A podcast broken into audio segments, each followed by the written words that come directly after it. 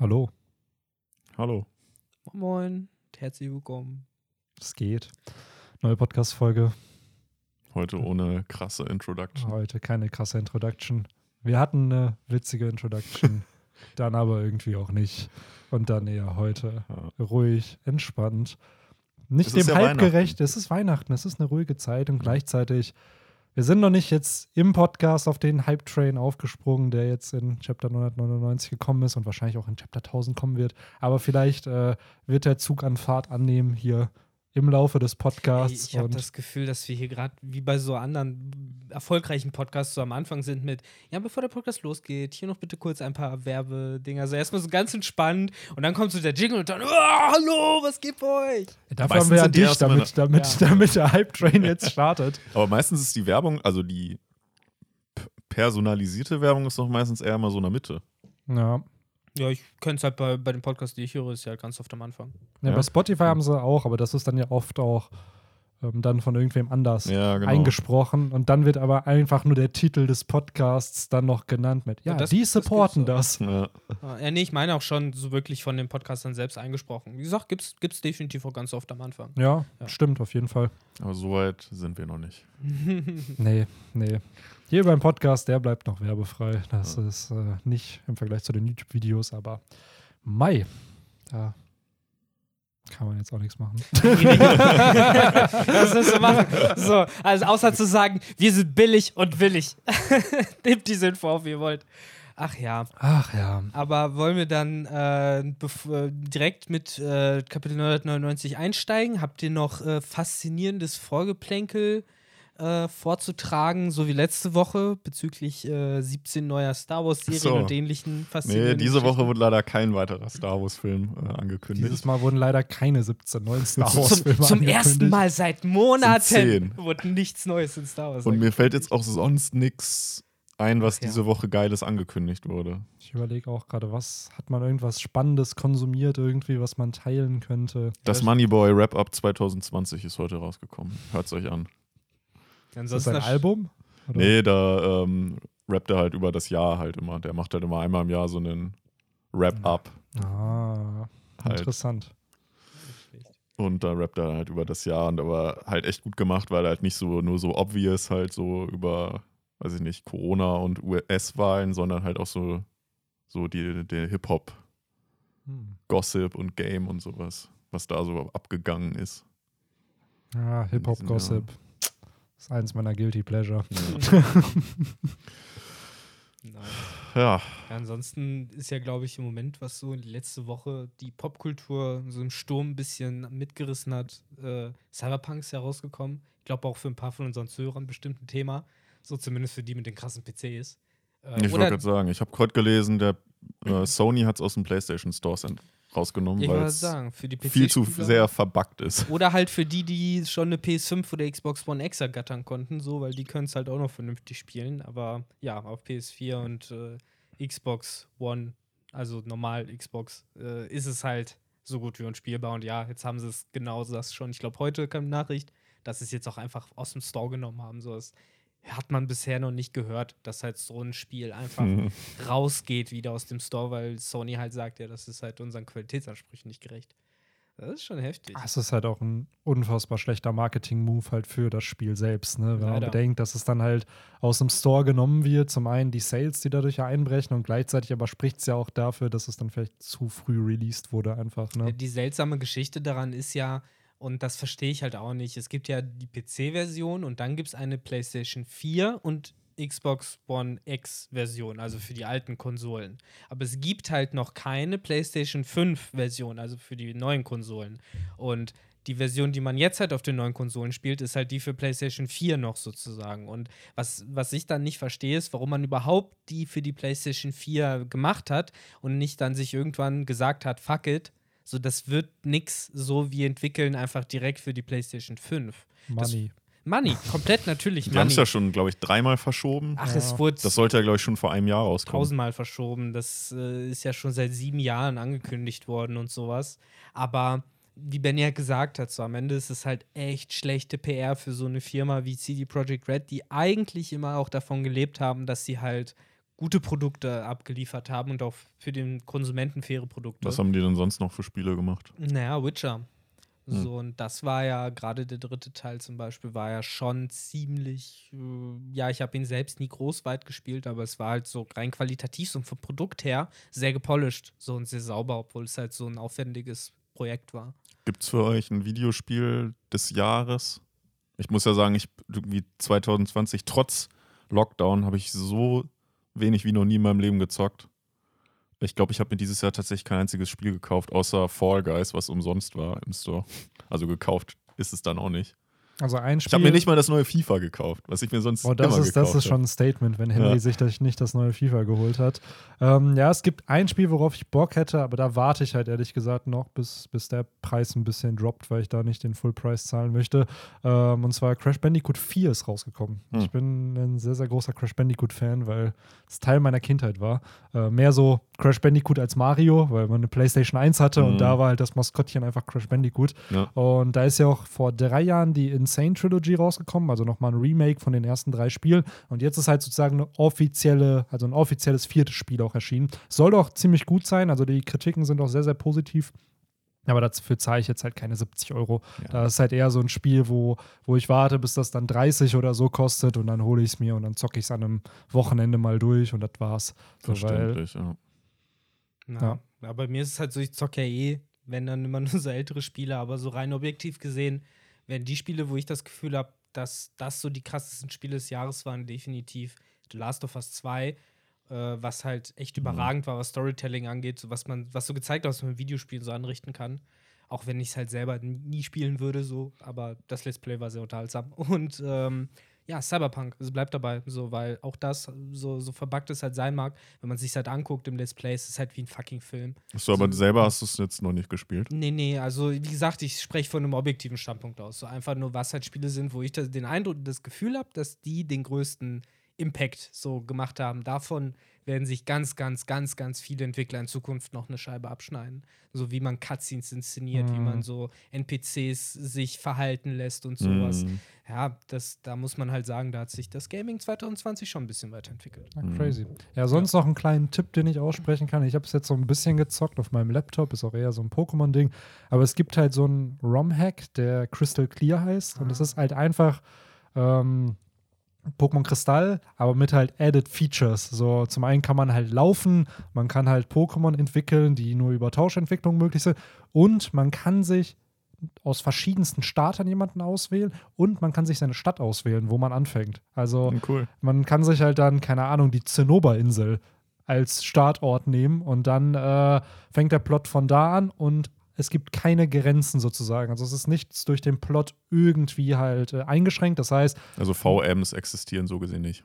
sie existieren, aber es gibt halt Workarounds sozusagen, dass wenn du, Ja, dass ja. du von der Zinnoberinsel Also trotzdem wegkommst. Genau, man Ja. braucht sie dann nicht. Und das Coole daran ist halt, das ist ja mein Dream in Pokémon, dass man Arenen so herausfordern kann, wie man selber möchte. Und die skalieren dann entsprechend mit dem, wie viele Orden man halt schon hat.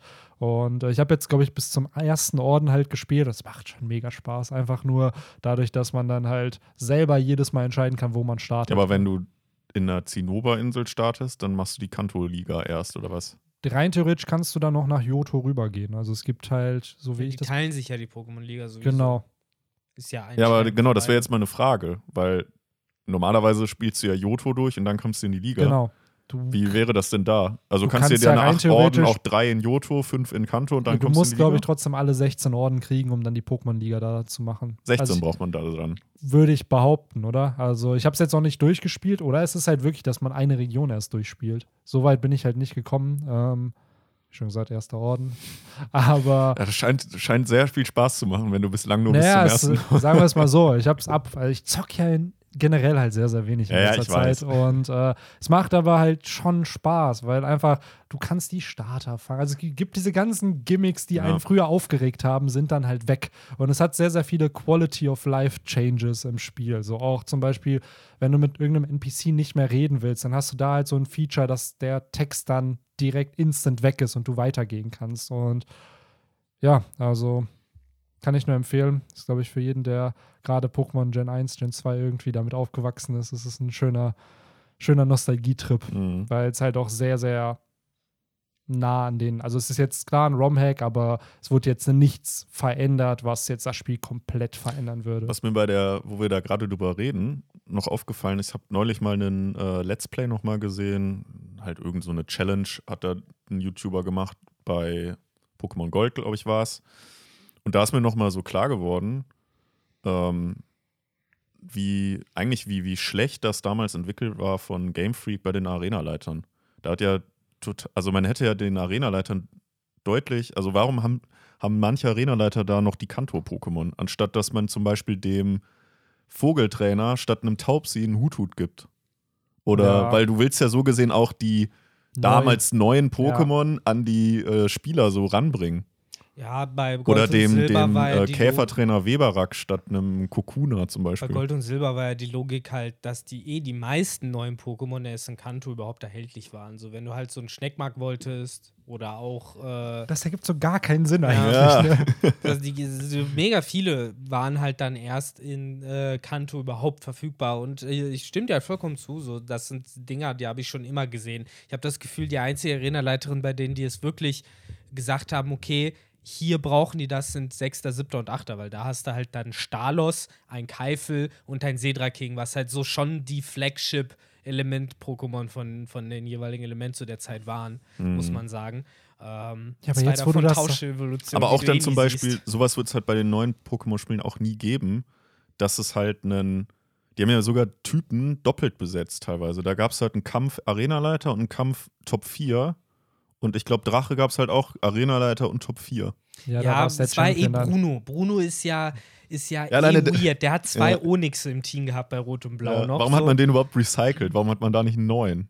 Ja, das ist halt der Warum hat man da einzige nicht aus der alten zum Top Beispiel 4. einen Bodentrainer und der dann Despota? Keiner hat da einen Despota zum Ja, Beispiel. Despoter ist aber Ist Gestein. aber Gestein. Genau. Die Oder Unlichttrainerin Gestein, ja, Aber zum Beispiel selbst genau, die. Unlichttrainerin hätte halt. Ja, aber das Karen hätte halt so die, mindestens glaub Level ich, ne? 55 sein können und so hoch sind die halt nicht. Ne? Das ist halt die Sache. Ja, aber ist genauso so hat, nach der Logik hat, hätte äh, Siegfried ja auch keine Dragorans haben dürfen. Ja. Die waren ja auch auf 47 und 50. Ja, das oder das der Signature. Vogeltrainer hat auch einen Tauboga auf Level ehrlich, 9. Siegfried ist der größte Cheater ever. Der hat auch in Rot und Blau einfach einen Dragoran, was Barriere kann. Barriere kann es halt nicht lernen. So, das ist halt so.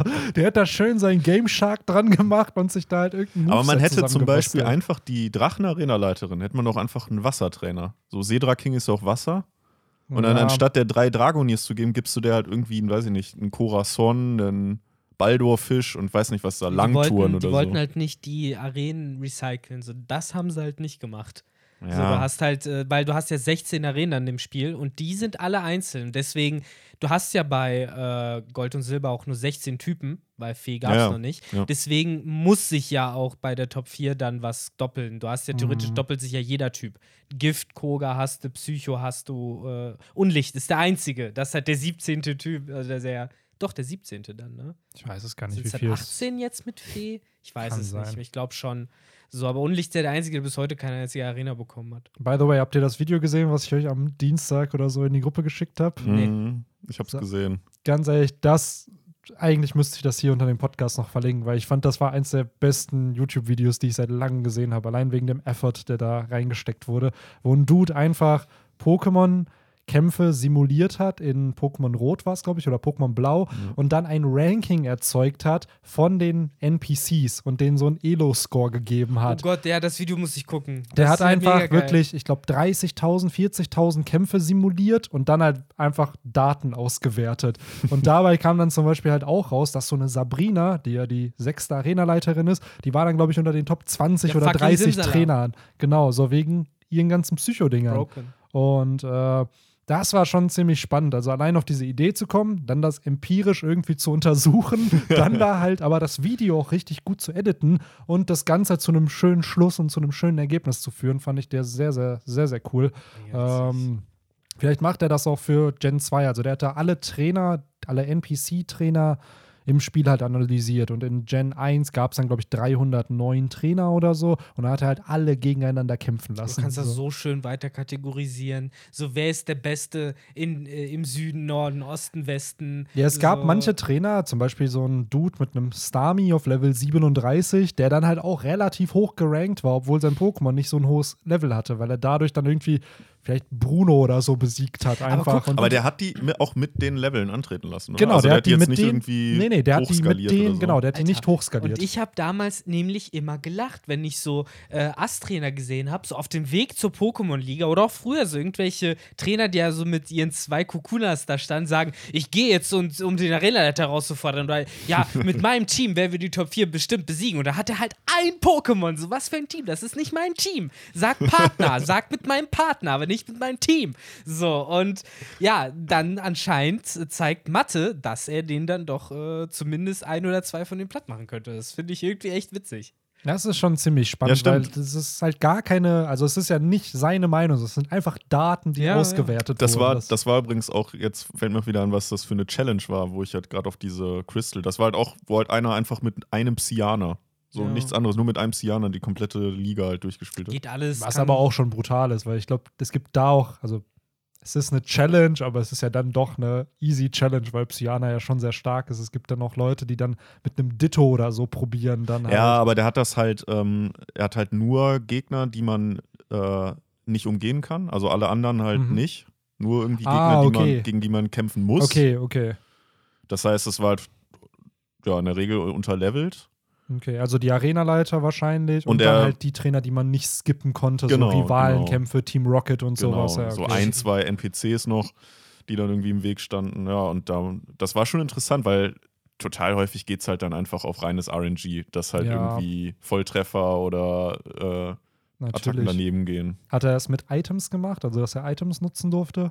Oder? Äh, ja, der hat sich da irgendwie selbst limitiert, dass er gewisse, also auch nur Items, die man halt ähm, so kriegen kann. Also Okay. zum Beispiel die Flinkclaw kann man dann zum Beispiel nicht bekommen, weil man sonst gegen äh, Trainer kämpfen müsste, die man halt umgeben kann. Was denn mit den mit Tränken und sowas? Ja, das halt zum Beispiel auch nicht. Also so, solche, solche Items meinst Okay, du? okay, Nee, also- nee, nee, das nicht. Also nur so Items zum Tragen. Das Ja, okay. ist das Einzige, was also sich. Ja gut, dann ist es natürlich schon schwieriger, weil Ja. gerade Gen 2 ist ja dann noch mit der das vierte Mitglied der Top 4 hat ja eine ja Unlicht-Pokémon, also wie er da dann Ja, es war auch ganz interessant. Also der, der hat die dann wohl auch mit Nachtara auch gemacht und hat sogar gesagt, mit Nachtara war es einfacher, weil es einfach defensiv stärker ist. Genau, nach Tara ist ja eher so eine Wall. Wenn du da so Toxin und Schutzschild irgendwie hast, kannst du ja viel ausstallen einfach. Ja. Ist dann immer.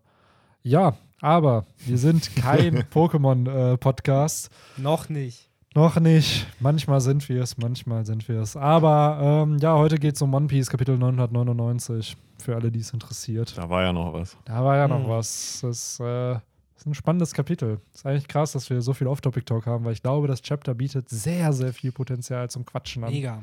Wir sollten Ja. eigentlich direkt äh, reinköppern. ja, du musst ja auch noch weiter, habe ich gehört.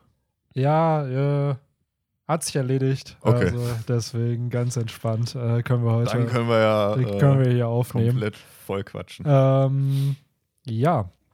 Chapter 999. Doch kein vollständiger Flashback. Der Curveball, der uns geschmissen wurde, ne? Ich war auch so, oder du fucking Troll. Es Das- war ein Flashback, aber halt so dieses typische, ja, ja, nur die Hälfte des Chapters und dann. Ich meine auch, wir hätten es auch als Option letzte Woche genannt. Ich meine, wir, wo wir dann gesprochen haben, so, ja, was, wie könnte es jetzt weitergehen, haben wir, glaube ich, auch gesagt, ja, es könnte auch sein, dass das jetzt nur so ein ganz kurzer Wir fanden es halt nur sehr unwahrscheinlich, ne? Weil Ja, es ja genau. so genau. untypisch eigentlich, äh, also recht untypisch für Oda ist, so kurze Flashbacks reinzubauen. Aber ich finde es halt interessant, weil für mich ist, ich habe ja aufgemotzt darüber, dass halt äh, One Piece vielleicht besser funktioniert, wenn man es halt ne, nicht diesen wöchentlichen Druck hätte, immer einen Cliffhanger, immer ein Kapitel zu schreiben. Aber das sind dann wieder so Sachen, wo ich es eigentlich ganz cool finde, dass halt wöchentlich rauskommt, weil das ist halt nur da möglich. So dass du halt äh, die Erwartungen schon sozusagen vorbereitet hast durch 900 Chapter, dass du halt sagst, ne, Flashback dauert so, der kommt halt immer zu solchen Zeitpunkten.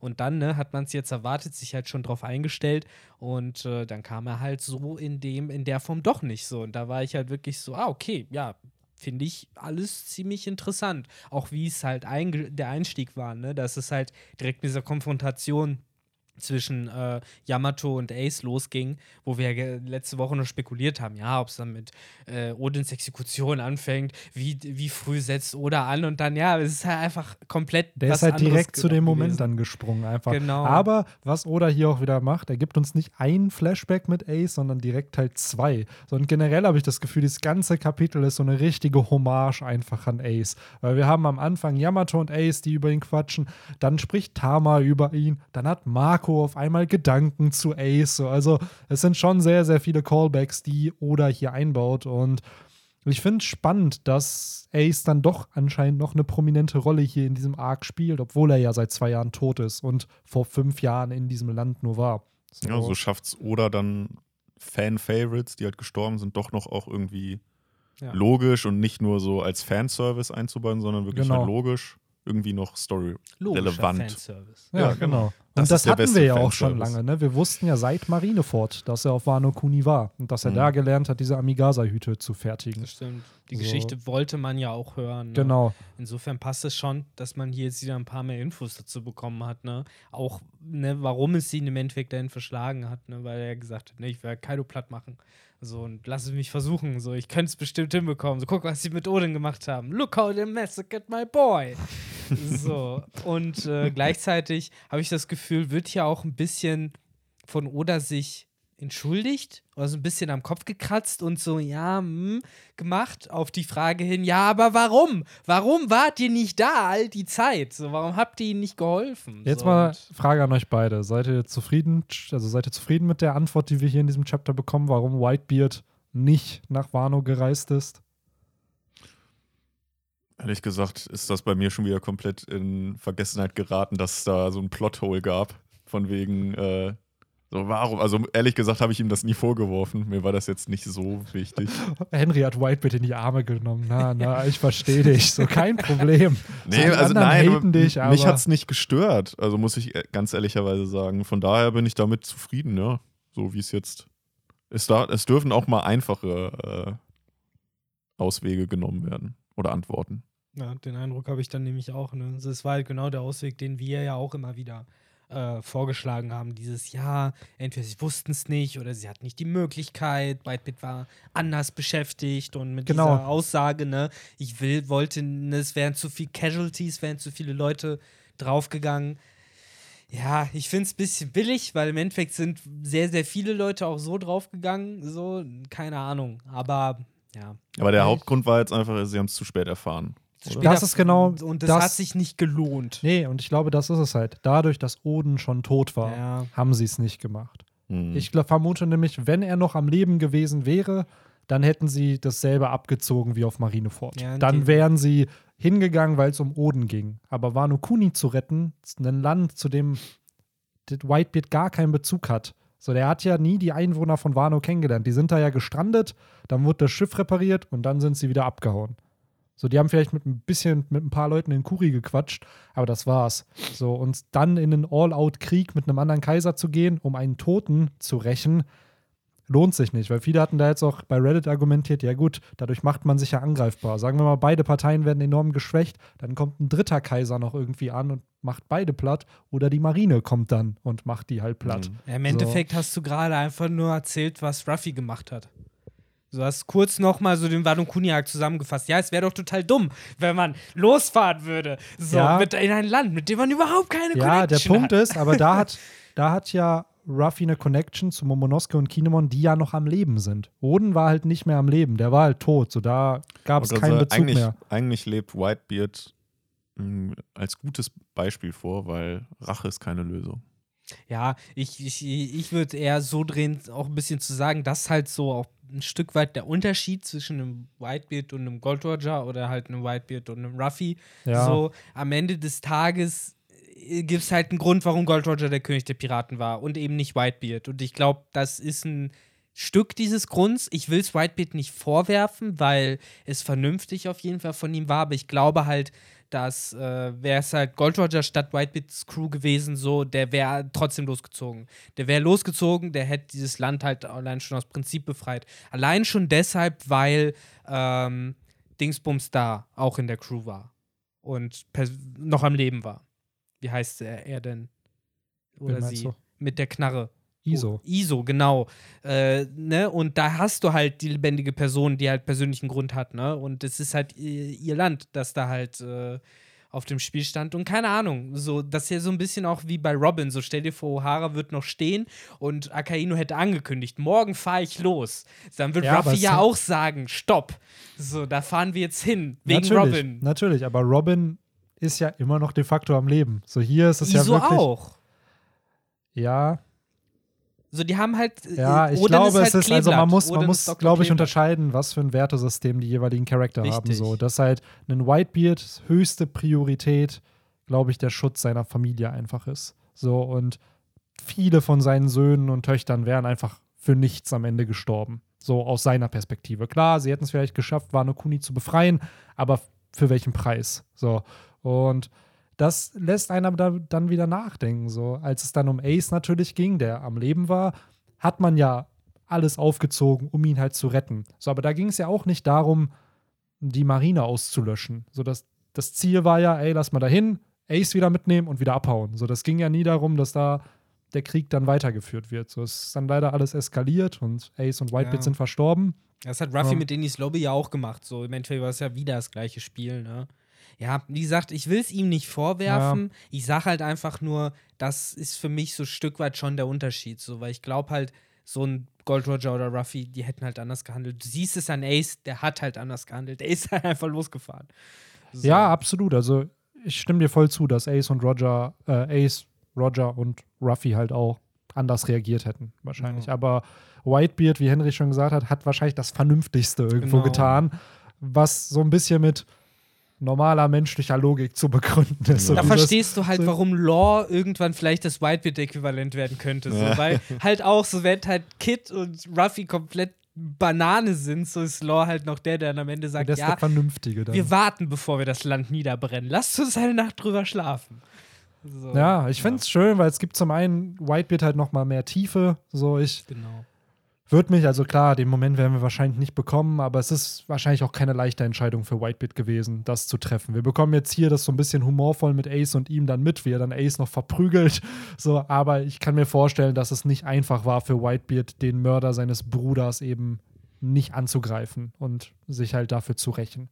So, Und wir wollen kurz sagen, dass natürlich er auch da war und gelacht hat mit seiner dummen, dummen Lache und äh, noch gesagt hat, ey, du weißt, ja, ach Mann. und natürlich muss Blackbeard da auch noch Ja, ja. irgendwo, Ja. irgendwo noch Ich gezeichnet fand es aber werden. interessant, dass er ihn Captain Ace genannt hat. Er ist ja, Ja. auch sein Captain. Das ist ja seine, in seiner War der Division. okay. ist er Genau. sozusagen. Ah, es ist schon ziemlich witzig. Aber Das auch schön, dass hier Marco und Iso beide noch sagen, so, ja, aber falls Papa hier sagt, dass wir, dass wir nach Wano segeln, dann, dann kommen wir direkt mit, wir beiden. Dann, dann helfen wir dir da. Und Und jetzt, jetzt, sind, die sie beiden. beide halt auf Wano Kuni. Ne? Und Marco, der halt noch ein. Tränchen verdrückt, ne? In seiner, in seiner Phönixform. Ja, Ja, mega cool. Aber wollen wir, bevor wir dann jetzt so ein bisschen den, den, das, den Donut gemacht haben aus dem Kapitel, so die Mitte schon so rausgefressen haben, jetzt dann doch mal so am Anfang nochmal ansetzen. Äh, erstmal finde ich Beim bisschen. Flashback Teil 1. Flashback Teil 1, genau. Äh, hat, hat einer von euch eigentlich eine Idee, warum das Kapitel so heißt, wie es heißt? Äh, weil ich habe halt die Anspielung auf Sake halt nicht wirklich gefunden. Aber ich finde halt der Titel irgendwie zum einen ziemlich cool. Auf der anderen Seite habe ich das Gefühl, dass Oda das doch irgendwie mit Sinn verbaut hat. So dieses, der, Sa der Sake, den ich gebraut habe, während ich auf dich gewartet habe. So, das klingt halt so Im verheißungsvoll. Englischen ist es ja sogar ein Reim. Ja, Sake stimmt. I grew while waiting for you. Genau, ja, im Englischen sogar auch noch ein Reim so. Und da, weiß ich nicht, als ich das schon gelesen habe, habe ich so die ganze Zeit den Eindruck gehabt, so, hm, was hat es wohl damit auf sich so? Aber schlussendlich äh, habe ich es halt nicht so richtig gefunden. wir wissen halt lediglich, dass Yamato und Ace Sake getrunken haben zu, zusammen. Stimmt. Aber ja, spielt es darauf an, dass Yamato halt auf jemanden gewartet hat, entsprechend. Dann halt den Tama geheimen ja- Sake gebraut Tama hat. hat ja auch gewartet.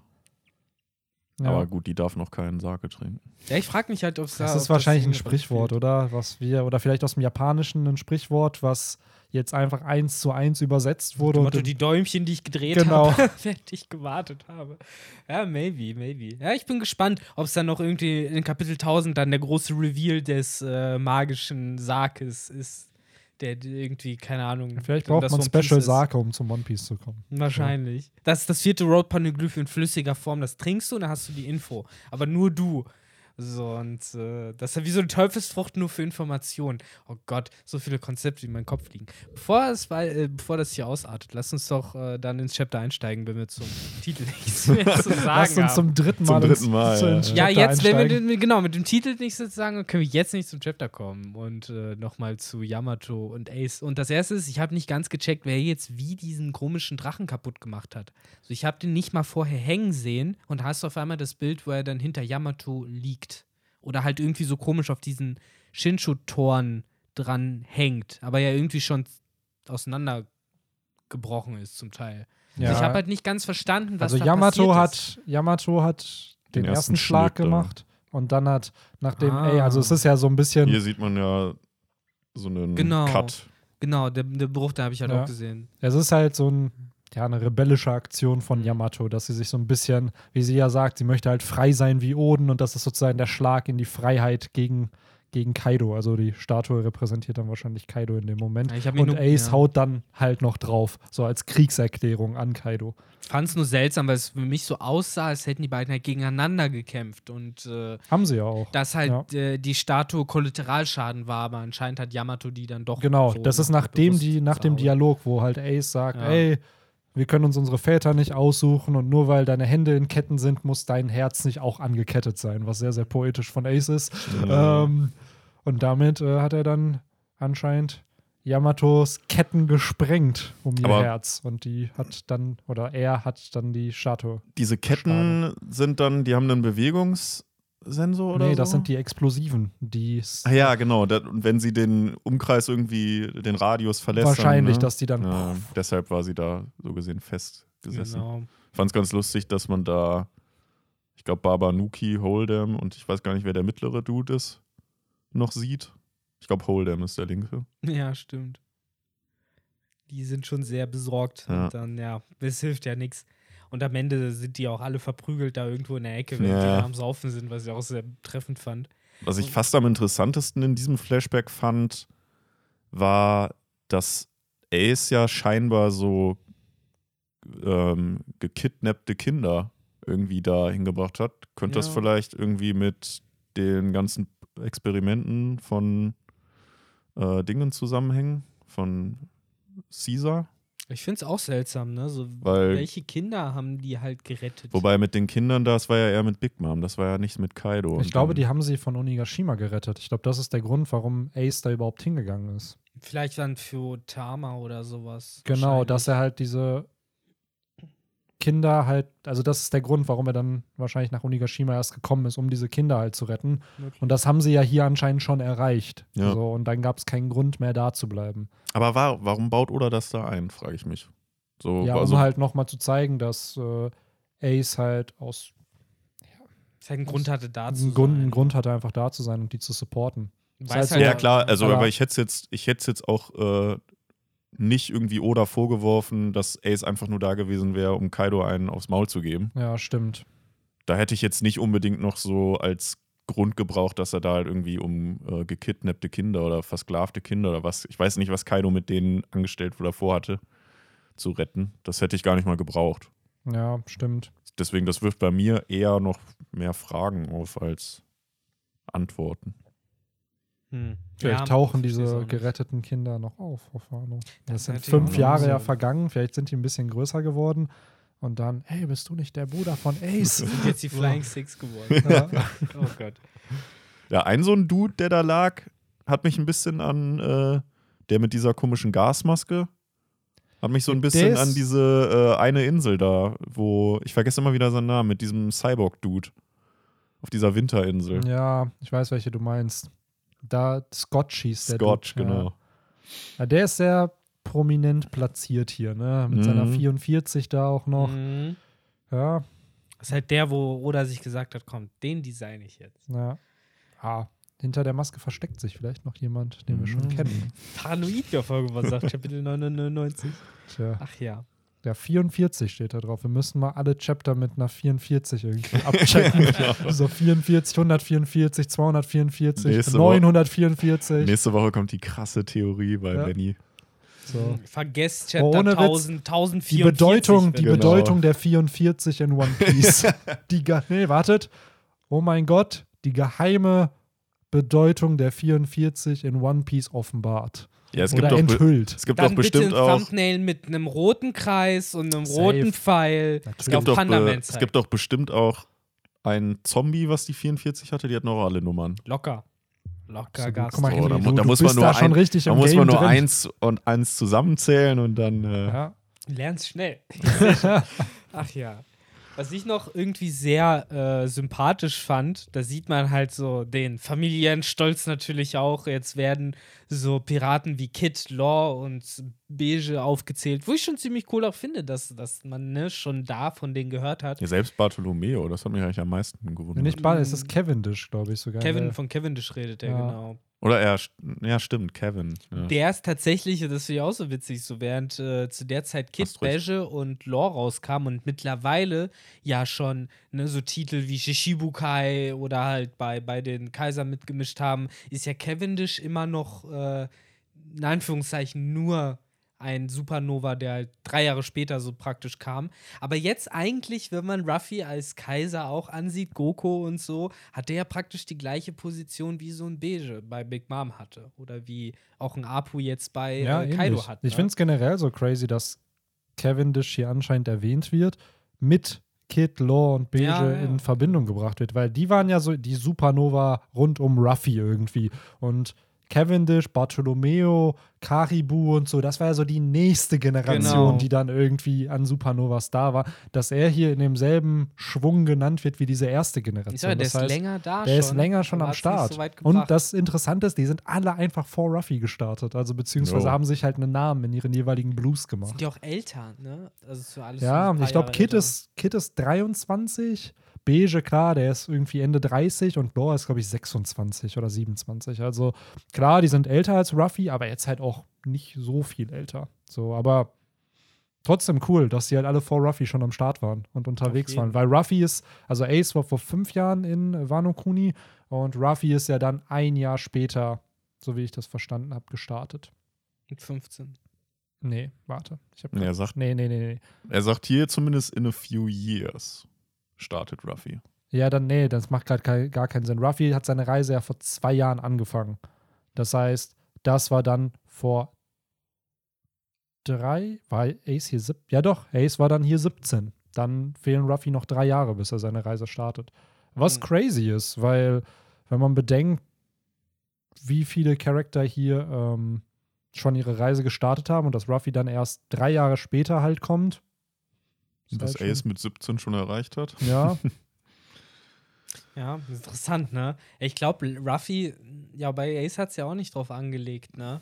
Äh, Ace wurde ja von Whitebeard mehr oder weniger an, aufgelesen, früher oder später. So Ruffy, selbst wenn er so einem Whitebeard begegnet wäre, das wäre halt ganz anders ge geendet, ne? So, da, da zeigt sich wieder das Schicksal oder oder auch genannt, äh, gibt den Leuten schon die richtigen Bahnen, damit die halt zur richtigen Zeit die richtigen Leute treffen. Ne? Und so halt auch bei Ace und Ruffy. Schicksal, da hast du natürlich ein Wort in den Raum geworfen. Das Ja. wird noch eine Rolle spielen später. Ja, ja, ja, ja, ja. da foreshadowed Victor auch schon ein bisschen. Aber ja, dann wären wir mit dem Teil des Flashbacks zumindest erstmal durch. Äh, Wir haben dann so ein bisschen das Kennenlernen nochmal zwischen Momonosuke und Yamato, äh, der jetzt auch endlich mal erfährt, wen er da genau vor sich hat. Und äh, so langsam anfängt mit der Situation klarzukommen und halt so ein bisschen wie so eine verschreckte Katze aus irgendeiner Ecke heraus sagt: so, Ja, aber danke schön, dass Sie unsere Wunden behandelt haben. Aber auch das Geile ist einfach, dass Yamato dann verkündet, dass Kaido halt ihr oder sein Vater ist und einfach Momonosuke natürlich zurückschreckt und Shinobu sich einfach wegrollt. Ja, Mann. Und dann sagt er: Ja, aber ich habe euch doch gesagt, ich bin eigentlich Odin, wisst ihr noch? So ist das halt Ja. alles kompletter Ja, Wahnsinn. was für die. laberst du? Wer bist du You're überhaupt? not making sense. So, das kann man halt schon ganz gut verstehen. Aber ich muss auch sagen, als dann hier stand, Ace was, Punkt, Punkt, Punkt, dachte ich mir so, was war er? Was? Aber zum Glück wird es dann im Laufe des Chapters noch aufgelöst. Ich dachte, hier wird auch schon wieder so ein Cliffhanger einfach mitten im Chapter irgendwie eingebaut. Aber das war ja, maybe, maybe. Kann halt gut sein, ne? Äh, dass da vielleicht halt noch irgendwas. Ja, am Ende steckt. kommt ja dieses. Es fängt ja dann mit an mit später im Laufe des Chapters, dass he was Rogers son. Also ich glaube eher, das hat Yamato da dann verkündet. Weil es macht doch irgendwo Sinn, sie sprechen vorher im Flashback über ihre Väter und dass dann halt äh, Ace Yamato erzählt hat, wer sein Vater halt ist und dass er den halt auch gehasst hat und nicht kennengelernt hat. Also, Interessant, dass dann auch wieder in diesem Chapter ja Otama auch erfährt, dass Ace Ruffys Ja. Bruder gewesen ist und so langsam so die Fäden zusammengezogen werden ne? und Leute auf einmal äh, generell feststellen, so what the fuck, so das ist ja wirklich alles hier mm, komisch, so wenn sogar Marco dann anfängt, sich zurückzuerinnern an Ace und halt merkt, ja, irgendwie war das hier alles Déjà-vu-mäßig haben wir das schon mal besprochen, so dass wir drei, in Anführungszeichen, wir drei, also Ace, Iso und Marco, nach Wano gehen und jetzt sind halt zwei von dreien da und gefühlt Ace ist auf der Schulter von jedem. Äh, Nochmal so als kleiner Geist. Das ist schon alles sehr interessant, so wie auf einmal so von einem Moment auf den anderen oder das schafft, diese Atmosphäre aufzubauen, dass auf einmal Ace total präsent wird von, von, ja, wirklich einem Moment auf den anderen, ne? obwohl dieser Charakter halt tot ist, genau. Mhm. durch Ace, eben so dezente, dezente Moves. Ace ist praktisch die Macht, die alle zusammenführt, ja. Natürlich. Wobei das auch unterfüttert wird durch solche Moves von Oda wie, hey, ich habe halt im Moment 500.000 Handlungsstränge, da kann ich mich halt auch ein bisschen drauf beschränken. Dann zeige ich halt in diesem Kapitel all die Handlungsstränge mit den Personen, die eine Connection zu Ace Ich wollte gerade haben. sagen, wer ist alles mit Ja. dem verbunden? Weil So, der und dann- Pool ist groß. Ja, der Pool stimmt. für Oda ist halt groß und der hat halt diese riesige Flexibilität ne, bei Zusammenstellen von solchen Blumensträußen an Kapiteln sozusagen. Und hier hat er halt dann nur die roten Blumen ausgesucht. Ja. Äh, aber was man dem Mann halt auch nicht verüben kann. So. Nee, Ja, aber er das ja macht ja das gute Chapter sozusagen Genau. erst aus. Ne? Und es ist auch schön, weil wann haben wir die, also wir wissen seit Marineford, dass Ace of ähm, Wano Kuni war und direkt am Anfang, als wir Hatama kennengelernt haben, haben wir dann auch von der Connection zu Ace halt erfahren. So, es ist jetzt auch über 90 K- Kapitel halt her, dass wir, dass wir darüber halt informiert wurden. Also ein bisschen an Reveals schadet da halt entsprechend auch nicht. Daher fand ich das auch sehr, sehr gelungen, wie Oda hier die Handlungsstränge verbunden hat und äh, daran auch das Kapitel so ein bisschen Ja. ranhangelt. Also es ist ja wirklich, es fängt mit dem Flashback an, dann erfahren wir von Tama und Nami und Ace und dann auch von Momonosuke und Ace und dann Marco und Ace. So, also es sind sehr, sehr viele Connection Points, die Oda hier setzt. Und ähm, sind, muss ich aber auch sagen, viele schöne Informationen, die wir bekommen. Es ist jetzt nicht einfach nur random, oh, ich sprinkle mal Ace ein bisschen rein, um da Fanservice zu liefern, sondern es sind schon relevante Informationen und auch Fragen, die man sich ja gestellt hat. Unter anderem halt dieses, warum ist die Whitebit Piratenbande nicht nach Wano gekommen? Natürlich müssten wir eine Seite bekommen, wo wir sowohl Tamas als auch Momonozukes Shocked Face haben, die halt beide erfahren so, was? Es ist sein Bruder? Das ist halt sehr gut gemacht auf jeden Fall. Das fand ich sehr lustig. Ja.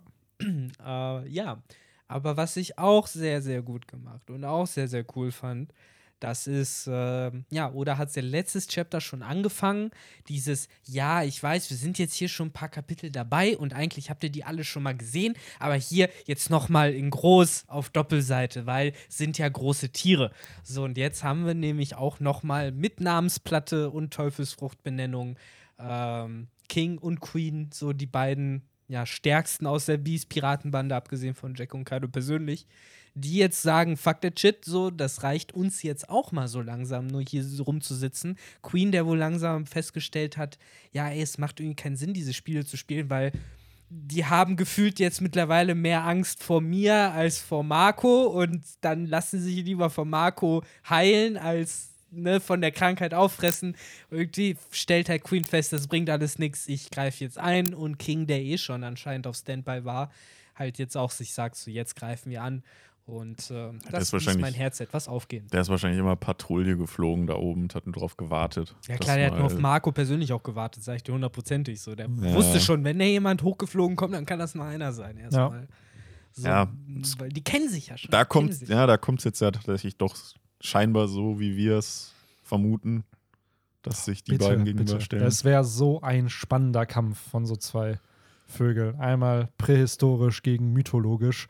Ähm, Was ich halt auch hier sehr, sehr gelungen fand, zum einen natürlich das Double Spread, aber auch die Worte von King, der meinte, ey, wir müssen ja nur noch den Sohn von Kozuki Oden umbringen und Marco das Ganze kontert. Ich so, ey, unterschätzt das mal nicht, ne? Ihr kämpft hier gerade gegen eine ganz neue Generation irgendwie an. Was dann halt auch wieder, wenn, wenn so ein etablierter Charakter in diesem Universum wie Marco, der ja unter Whitebeard gesegelt ist, so ein Statement droppt, dann heißt das halt, finde ich, irgendwie immer was. Weil Mhm. selbst er erkennt halt die Stärke dieser neuen Generation an und er erkennt, dass das nicht so einfach wird für die Beast-Piratenbande, da jetzt mit Ruffy und Co. klarzukommen. die wiederum, sorry, äh, die wiederum ja den klassischen, äh, man will schon fast Anfängerfehler des Bösewichts äh, einnehmen und halt den Gegner maßlos unterschätzen. Absolut. Auch selbst nach fast 1000 Kapiteln machen sie es immer noch. Was aber, das darf man den Bösewichten ja auch irgendwie nicht verübeln. So jemand wie Kaido,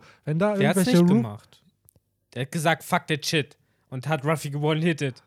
Ja, aber er hat ihn ja auch erst kämpfen lassen. Er hat sich Ja. halt erstmal von ihm attackieren lassen und dann gemerkt, ja gut, der hat nichts drauf und dann, Dann aber 360 hier. Zack. King und Queen, die sind ja auch so lange wahrscheinlich schon ganz oben an der Spitze in der Beast-Piratenbande. Die haben wahrscheinlich auch mal gegen andere Kommandanten gekämpft und gegen vielleicht auch mal gegen den Admiral oder so. Und für die ist das so, ja, wenn da irgendwelche Piraten jetzt ankommen, die bla, das ist jetzt schon die 42. Übernahme dieses Jahr. So, und für die Maybe. ist das dann nichts Besonderes mehr. 44. Wobei das wiederum nicht, 44. wie, was jetzt genau mit, was jetzt mit 44? Du hast doch die legendäre Theorie eben noch Ach aufgestellt. so, mit den ja, nee. 44. Nee, ich, ich wollte gerade wollt sagen, das wird halt So, wiederum was? nicht, das wird halt wiederum nicht für äh, eigentlich für den Ruf Kaido sprechen, wenn jetzt schon Einmal in einem Jahr Woche. 44 äh, Angriffe auf Onigashima Ja, stattfinden. stimmt. Okay, vielleicht waren es auch nur 4. Hauptsache die 4,4. Ja, 4,4. 4,4. Das ist auf jeden Fall der Hashtag der Folge. Ja, ja. Die, die legendäre 44. ja. Wer der Dude wohl ist, ey. Boah. Vielleicht ist das Roxy Zebek. Da wird ja auch immer die 40 mit in Verbindung gebracht. Von vor 40 Jahren. Vielleicht war das ja, vielleicht war God Valley gar nicht vor 38 Jahren, sondern vor 44. Mm, Das, jetzt und der Dude wird raus. jetzt der, der Tobi der, der One Piece Welt. Ja, Mit der Maske da. das wird der nächste Weird Hair Guy. Das ist, äh, wisst ihr noch damals im Yamato Flashback und Ace Flashback? Der Typ mit der 44? Der ist das. Das ist der. Der ist wichtig, Ja. ja, Mann. Ja, Ja. aber die ist cool, dass sie sich verwandeln und ich hoffe auch echt, dass wir diesen Kampf bekommen zwischen King und Marco. Es bietet sich thematisch einfach an. Auch wenn Marco jetzt hier in dem Chapter noch sagt, ja, eigentlich habe ich ja gar keinen Grund gegen Kaido vorzugehen, so trotzdem bringt er Zorro nach oben, aber er hat keinen Grund. Aber Ähm, nur Zorro, ne? Robin und, Genau. und äh, Brooke müssen, müssen leider die Treppen nehmen. ja. Oder auch seine neue offizielle Bezeichnung Bone Man. Ja. Was ich sehr geil finde, dass Marco, Marco Brooke als Bone Man jetzt bezeichnet. So ist immer Allein interessant ist, wenn so- Leute Brooke sehen und erstmal nicht wissen, was sie mit ihm anfangen Bei, sollen. bei Sanji hätte es das nicht gegeben. Da äh, hätte Zorro natürlich die Treppen nehmen müssen und Robin wäre Ja, hochgetragen. Natürlich. hundertprozentig. Aber generell schon cool genug, dass erstens Zorro hochgetragen wird und zweitens, dass Marco den anderen beiden ja sagt, hey, Heads up, so, ihr könnt gehen, ich regel das. Und die beiden ja auch loslaufen. Wahrscheinlich hat sich äh, Zorros äh, Orientierungssinn bis zu Marco durchgesprochen und äh, Ja, ist halt einfach schlauer, den zu transportieren, als den auf eigene Faust Sag, was du willst. Zorro hat diesen Arc einen Jackpot so gezogen, seit er auf Onigashima ist, wird er einfach von A nach B transportiert. Er ist immer da, wo er hingehört und nicht irgendwo am Arsch der Welt, wo er sich mit irgendwelchen verwirrenden Henchmen rumschlagen muss, die ihn die ganze Zeit verarschen. So, weil ohne Scheiß, äh, Zorro könntest du theoretisch allein schon dadurch vernichten, dass du ihn einfach nur mit irgendeinem Typ, der, weiß ich nicht, irgendeine so dumme Teufelsfrucht hat, mit der sie irgendwie sich schnell bewegen kann oder irgendwie äh, Orte verschieben kann oder so, damit würdest du Zorro Du komplett musst aus dem Zorro einfach nur mit können. Richtungen verwirren. Ja. So, das ist die Geheimwaffe. Eigentlich, eigentlich genau. mit dem guten alten, so einem richtigen Team Rocket-Trick, wo ihr einfach so Schilder aufstellen, ne, irgendwie da, geht, da geht's lang oder so. Das ist halt die Geheimwaffe gegen Aber Zorro. Das ist dann aber schon 8D-Chess, weil wenn du zwei Schilder Und dann aufstellst, läuft ja die ganze eine, Genau, das eine zeigt nämlich hier lang, das andere sagt, hier geht's zur Richtung Tod. In welche Richtung läuft denn dann Zorro, nachdem er die Schilder gelesen hat? So, für welche Seite entscheidet sich der Dude denn? So, egal für welche er sich entscheidet, in welche läuft er denn am Ende? Das ist ja auch nochmal eine Frage. Ja, aber bei Zorro ja. wäre der Vorteil, wenn du dann halt noch eine zweite Abzweigung hast, die dann aber wieder zurückführt. So, und dann läuft er halt die ganze Zeit im Kreis. und ich glaube, das würde er ja nicht merken, wenn er da die Nee. ganze Zeit, Oh Mann. Stimmt. bis ihm dann halt jemand hilft und ihm sagt, so, ey, Bro, Da geht's lang. Ja, ey, Zorro wäre in JoJos Universum komplett aufgeschmissen. Da wird er wäre schon längst tot, wahrscheinlich. By the way, wir hatten aber noch zwei. Ich habe jetzt leider keinen. Ich habe lange nicht mehr Jojo geschaut. Alles gut. Kein, kein, keine schöne Überleitung zu dem. Aber ähm, warum hat Queen eine Pistole in Ja, seinem Maul? das habe ich mich auch gefragt. Das war ja auch sehr geil. Er einfach so Mund aufmacht, dann BAM! Ja, und cool, aber das wusste man, glaube ich, schon, dass Marco halt in dieser Phoenix-Form ja wie ein Logia-Nutzer. Das wurde ja dann- hier nochmal explizit, ex, explizit in Szene gesetzt, ne? So sogar praktisch mit so einer Nahaufnahme nochmal vom Hals und wo dann die Schüsse durchgehen. So, finde ich auch krass. Das ist schon ein bisschen OP, ne? Das ist ja wirklich eine Soan und eine Logia und ein bisschen Paramezia. Das ist halt das Leute Besondere damit an diesem. Mythologischen, ne? Dass Mhm. sie Komponenten von nicht nur einer Zoan Mhm. eben haben, sondern auch von einer Logia oder auch einer Paramezia dann irgendwie aufweisen. Ne? Und Oder Marco einfach hat. zaubern können. Das Ja. ist es ja schon, ne? Also, sie können ja wirklich blöd gesagt zaubern. zu der Sache von äh, mit Queen. Hm, naja, also wir wissen ja, wir wissen ja generell, dass er ein Erfinder ist. Von daher, auch wenn es irgendwie jetzt auf den ersten Blick ein bisschen weird aussieht, macht es ja durchaus Sinn. Und darüber hinaus muss man ja sagen, so eine Brachiosaurusfrucht alleine, weiß nicht, du bist halt groß und schwerfällig, aber so richtig krass kämpfen kann man da jetzt, glaube ich, nicht mit. Von daher ist der Typ wahrscheinlich nicht, nicht ganz so dumm, wie er manchmal dargestellt wird und upgradet sich damit einfach so ein bisschen, indem er sich halt noch mit Waffen modifiziert. Ich, ich habe da direkt so Fragen im Kopf äh, in die Richtung, ist das vielleicht ziemlich weitreichende Technologie, die er da verbaut hat? Weil Also er ist halt im Grunde genommen der, der Brachio-Tank in Real. Die Sache ist ja auch, als Mensch, mal angenommen, ne, als Mensch ragt ihm ja keine riesige Knarre aus dem Maul raus. Das heißt, irgendwie diese, dieses, Ja. diese Technologie, die der in sich trägt, so die ist an die Teufelsfrucht in gewissermaßen angepasst ein Stück weit. Das heißt, das fährt irgendwie da aus, das ist irgendwie so aufgebaut. Und da frage ich mich halt auch wieder so, ist das vielleicht Tech, die auch für die Pazifistas oder so interessant Ich wollte werden gerade sagen, könnte? sprich es doch direkt aus. So ist es Vegapunk. Hat er da mit Vegapunk irgendwo Connections, Ja. der ja auch mit. Die Sache ist, ich will ja jetzt halt irgendwie, ich weiß, es klingt blöd, aber ich will da halt Queen nicht direkt die Credits klauen und sagen, dass das wieder Vegapunks Erfindung ist, weil. Nee, aber er kennt weiß, ja auch, er kennt ja auch Ja. Judge und wir wissen, dass Judge Vegapunk Die kennen kennt. sich alle, So, die das Wissenschaftler. heißt, ich würde Queen Ja, auch einmal, als so ein einmal im Jahr findet wahrscheinlich die Wissenschaftskonferenz Ja, statt. Da Konferenz. treffen die sich ein. Alles eingeladen, außer Caesar, der hat zu viel Böcke gerissen. Selbst Queen darf kommen, aber Caesar ist ein Bastard. Ja, irgendwann wird halt, da wird Frankie da wahrscheinlich der Vorsitzende Ja, von dieser. Organisation. Das wäre spannend, ey, wenn Frankie und Vegapunk sich irgendwann mal treffen und dann so, ah krass, du hast Waffen von mir verbaut. Und dann guckt er erstmal bei Frankie, je nachdem, was für ein Charakter das dann Das hast so du ist. voll falsch dran gemacht. Das soll eigentlich so aussehen. Und stellt mal vor, wirklich, Frankie kriegt ein Upgrade am Ende von Vegapunk, weil er dem da irgendwie, keine Ahnung, irgendeine Special Cannon oder whatever. Oder Ja, Frankie zeigt ihm seine Nippellichter. So, und dann ist Vegapunk so richtig. Oh. Oh, Ja, oder? das hätten die Pazifistas gebraucht. Ja, oder? Ich meine, Frankie hat doch auf dieser Winterinsel, das war doch ein Labor von Vegapunk. Genau. Genau, das war von Vegapunk. Ja, vielleicht, was ich auch cool fände, ist, wenn irgendwie Vegapunk dann so erkennt, ah, das hast du nicht ganz verbaut, wie es eigentlich sein sollte. Hier, dann musst du das noch so machen. Und dann wird halt, was weiß ich, sein kranker Arm nochmal richtig. Äh, Boah, ich bringe zur das Geltung jetzt. gebracht. Ich meine, normalerweise wäre das jetzt ein 15 Minuten YouTube-Video voll durchmonetarisiert mit Ads am Anfang, in der Mitte, am Ende. So Whole Nine Yards. Hier gibt es jetzt exklusiv umsonst. Also Tinfoil-Hüte bitte ganz, ganz fest aufsetzen. Was, wenn Vegapunk, Frankie die ganze Zeit schon Dragon Balls Z-Style, wie damals Dr. Gero, schon äh, verfolgt, weil nämlich in diesen Teilen, die er eingebaut hat, von Anfang an halt schon Lokalisierungstech ist. Der weiß immer, wo Frankie ist und für was diese Tech da verwendet wird und kann den halt irgendwie so, irgendwie die Parameter von da scannen und sowas und halt durch Frankies Augen auch irgendwie Video gucken und so ein Scheiß. Vegapunk ist gerade die ganze. Zeit mit dabei. Der hat einen Livestream durch Ja. Frankie von dieser Locker. ganzen Ich Situation. sag's euch. Der steuert Frankie auch. Der, genau, der fragt sich gerade, warum ist da ein Triceratops? Ey, ich, das, wird, das wird so der zweite äh, Klabautermann-Moment, so wo halt irgendwann damals die Flying Lamp dann von so von diesem Geist repariert wurde und dann Frankie auch so komplett am Arsch ist, so alles ist kaputt und dann hört er so diese Stimme im Kopf und dann geht so sein Auge so Terminator-mäßig nochmal so rot an, so er liegt schon am Boden, dann und dann geht er richtig ab und dann erfährst du nämlich, dass Vegapunk ihm halt Und dann da mit so einer, mit so einer, ja, mit so einer typischen äh, Marek-Stimme, wie er diese Handlanger übernimmt. So, so komisch. Ich kann es gar nicht nachmachen, aber ihr, ihr wisst, was ich meine. Wenn So, immer jo- dieses Auge da. du hast diesen, diesen wertlosen Steve besiegt, aber mich wirst du nicht aufhalten. Ach ja, super. Ja, das wäre aber cool. Aber ich glaube, wir können safe davon ausgehen, dass äh, Frankie wieder so einen Terminator-Moment haben ist halt wird. auch so ne, harter One-Punch-Man-Shit an der Stelle. Ich glaube, so eine Storyline haben die da ja auch. Ja? Ne? Ja, ja, da gibt es ja auch diesen Meta-Knight, der für irgendeinen krassen Wissenschaftler Ah. äh, gesteuert wird und Ach, sowas. nice. Keine Ahnung. Ähm, Ja, wer weiß, ähm, was da noch kommt. Aber, Aber, das nur Tinfoil. Ja, nur Rande. Tinfoil, der sich sehr wahrscheinlich bewahrheiten wird. ja, natürlich. Äh, natürlich. ist wie der legendäre Pirat mit der 44. Am Ende, am Ende entblößt halt Frankie dann auch irgendwie noch so sein geheimes 44er-Tattoo. Boah. Irgendwie.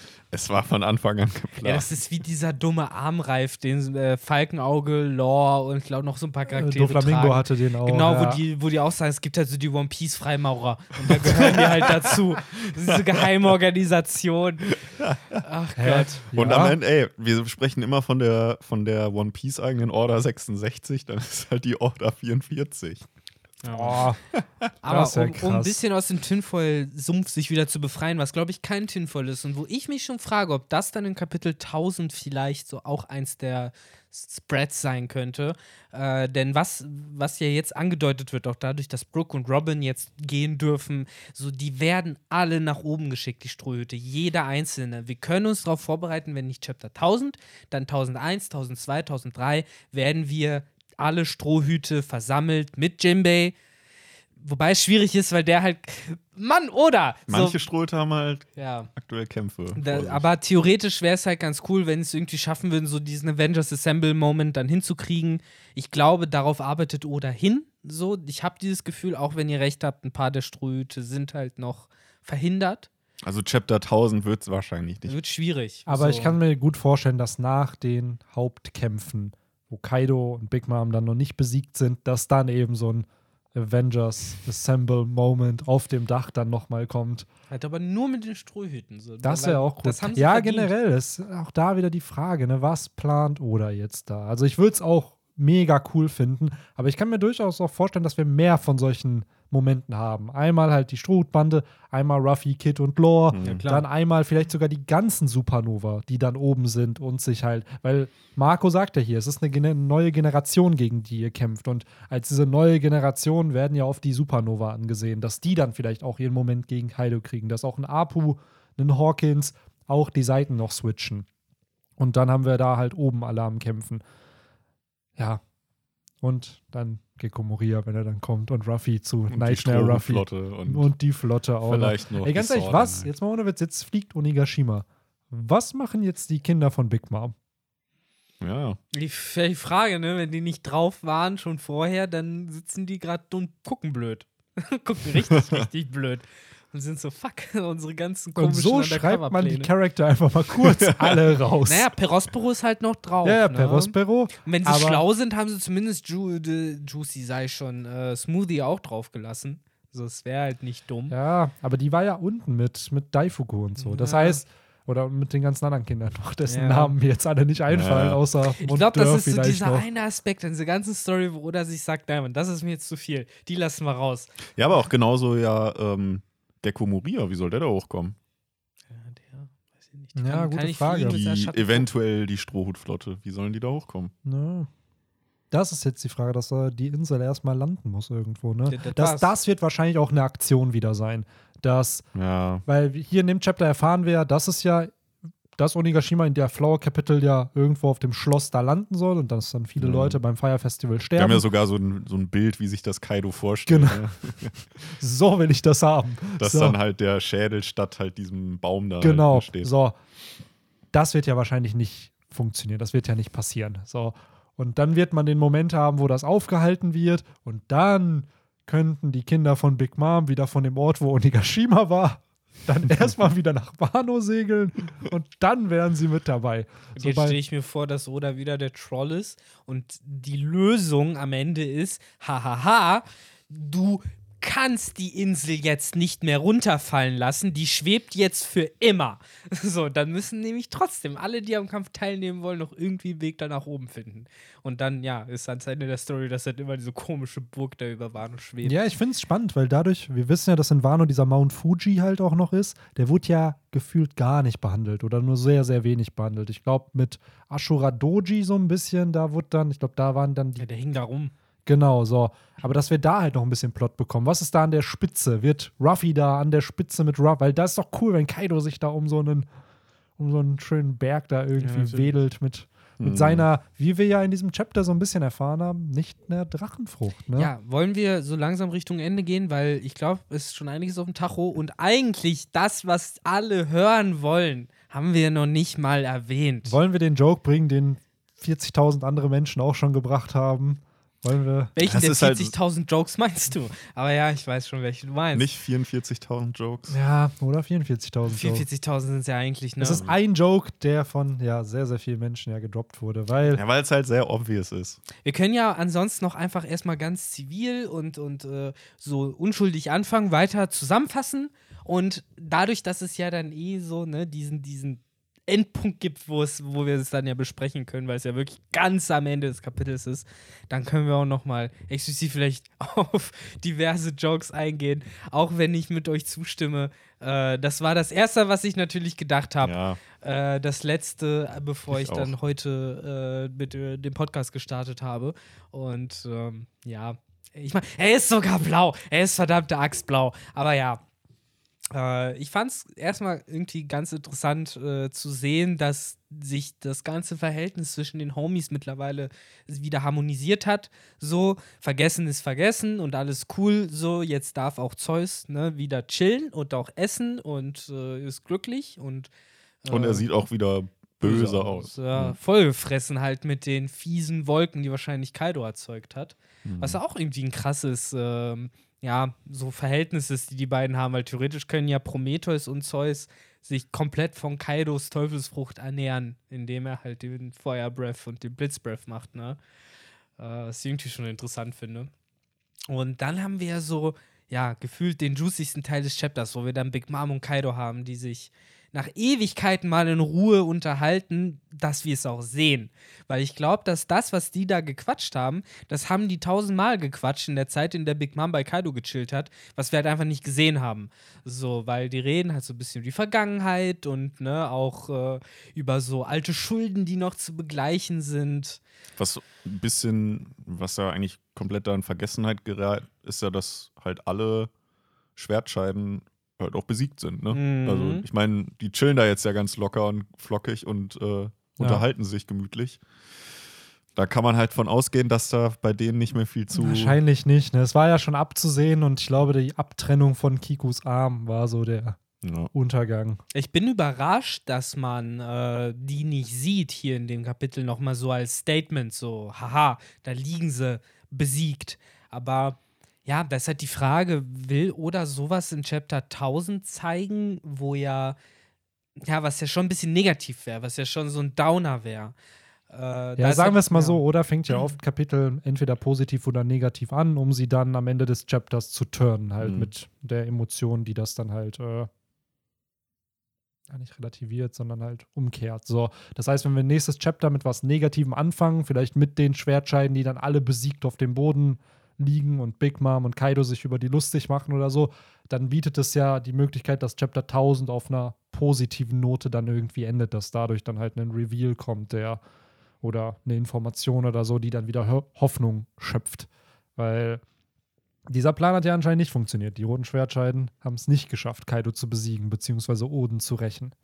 Mhm. Nee, das nicht. So, das ist schon, finde ich, ein interessantes Statement, um so in diese neue One Piece-Ära jetzt einzusteigen. Ne? Erst dann mit so einem, okay, wir haben diese, ja, fast schon Naturgewalten, Kaido und Big Mom da sitzen, die halt ja auch so ein bisschen ja sinnbildlich für diese, ich will, ich will nicht sagen erste Hälfte, weil Gottes Willen, es werden keine 1000 Kapitel One Piece noch kommen.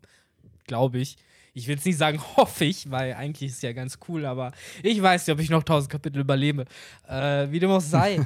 äh, ich finde es interessant, dass man halt so ein bisschen am Ende dieser, dieser Ära, ne, diese Periode der dreistelligen Kapitel nochmal, ja, die Emperor, die Herrscher dieser Periode auch da zeigt, wie sie halt auch ganz oben sitzen, ne? Kaido und Big Mom. Äh, weiß ich nicht, einfach ein sehr, sehr cooles Bild und gerade halt eben mit diesem One Piece Chapter 999 End äh, hat man echt so dieses Gefühl von, oh wow, krass, okay, das sind gerade wirklich so die krassesten Dudes in One Piece und Dudettes und äh, die werden ab jetzt gestürzt. So, das ist deren Peak und ab jetzt wird es für die, hoffe ich, nur noch runtergehen.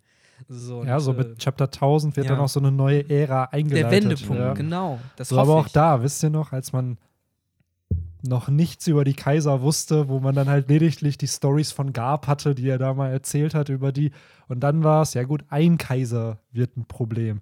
Und Oda nimmt einfach diese Erwartungshaltung und denkt sich so, ja gut, was wäre, wenn es zwei wären, gegen die die vorgehen mussten? Wo ich mir echt oft die Frage stelle, ob Oda von Anfang an schon vorhatte, dass gegen Kaido und gegen Big Mom gekämpft wird. Oder sich dann im Laufe der Handlung er sich gedacht hat, nee, das ist noch zu einfach, machen wir es mal komplexer. Und dass dadurch dann auch dieser ganze Rocks-Hintergrund entstanden ist, damit eben es auch Sinn macht, dass die beiden jetzt verbündet sind. Weil darüber wird ja in diesem Chapter auch gequatscht, ne? dass sie halt Mitglieder der Rocks-Piratenbande waren, dass Big Mom Kaido als ihren kleinen Bruder ansieht, wo wir halt auch wieder bei Ruffy und Ace sind, mhm. wo Ruffy halt auch der kleine Bruder von Ace waren und sie ja auch nicht Blut, blutsverwandt waren. Da gehen wir nochmal Full Circle. Ja. Und, und zumindest äh, muss man ja auch sagen, wir haben ja schon häufiger auch so die Theorien in den Raum geworfen, dass einer der beiden wahrscheinlich noch im Laufe dieses Arcs irgendwie diese Partnerschaft äh, hinterlistig beenden wird. Ich bin mir dann gar nicht mehr so sicher, ob das noch wirklich in diesem Arc passiert, weil jetzt ja ja, ein ziemlich großer Begriff in den Raum geworfen wurde, nämlich das One Piece, was sie scheinbar ja zusammen suchen wollen. Und auch das in dem Kontext das Road Poneglyph auch. Ne? Genau, ja. Und äh, deswegen bin ich mir da nicht mehr so sicher, ob das, wenn sie das brechen, das würde ich nach wie vor nicht ausschließen, aber äh, nicht unbedingt mehr in diesem Arc, sondern ja, sofern nicht sowieso halt einer von den beiden von, von den Strohhüten und Co. noch irgendwie ausgenockt wird. Ja, es müsste halt irgendwas passieren, damit dieser Allianz halt aufgelöst wird.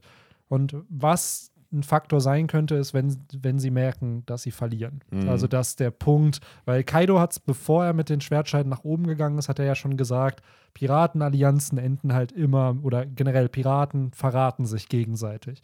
Das heißt, irgendwo hat er ja auch dieses Denken her. Also wahrscheinlich durch Roxy Zebek und dass die ihn dann alle auch im Stich gelassen haben, nachdem er da verloren hat. Und ich könnte mir durchaus vorstellen, dass beide, Big Mom und Kaido, diesen Wert auch vertreten, dass die sich auch hintergehen würden, wenn es notwendig ist. Mhm. Und mit Ruffy und Co. haben wir halt dieses Gegenstück, dass die sich halt wahrscheinlich nicht hintergehen werden. So, ähm, daher, man kann jetzt, würde ich behaupten, dass sie sich erstmal nicht trennen, aber mit der Zeit. Wir wissen nicht, was in den nächsten 20, ja. 30, 40 Kapiteln passieren kann, was dann halt eben auch die Beziehung zwischen diesen beiden Charakteren zerrüttet. Weil auch Big Mom ja nach diesem Road Poneglyph fragt und Kaido dann direkt sagt: So, ja, offenbarst du hier dein wahres Gesicht gerade. Also, Sei nicht zu gierig. Genau. So, als ob, als ob beide gerade auch so eine Fassade wieder aufsetzen. Weil dann kommt Big Mom erst so: Ja, aber du weißt doch, du warst immer mein kleiner Bruder. Ja. So. ja.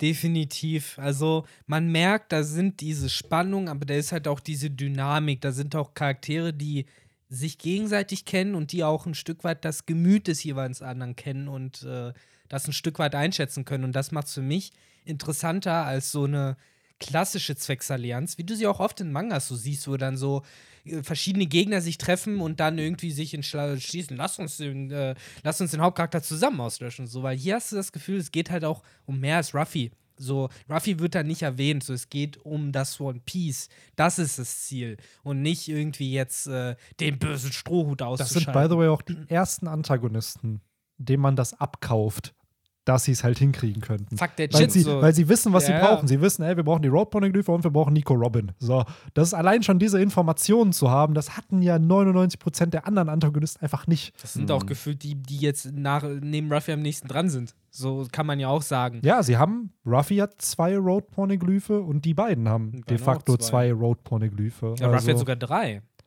Ja, Der noch nicht. Big noch, Moms Abrieb, der genau, und das Zou. von Zou. Das Ach, von, das von Onigashima Wano hat er noch nicht. Und Kaido und Big Mom haben halt das aus Whole Cake Island und das aus Onigashima Stimmt. oder Wano. Die haben aber Zou noch nicht.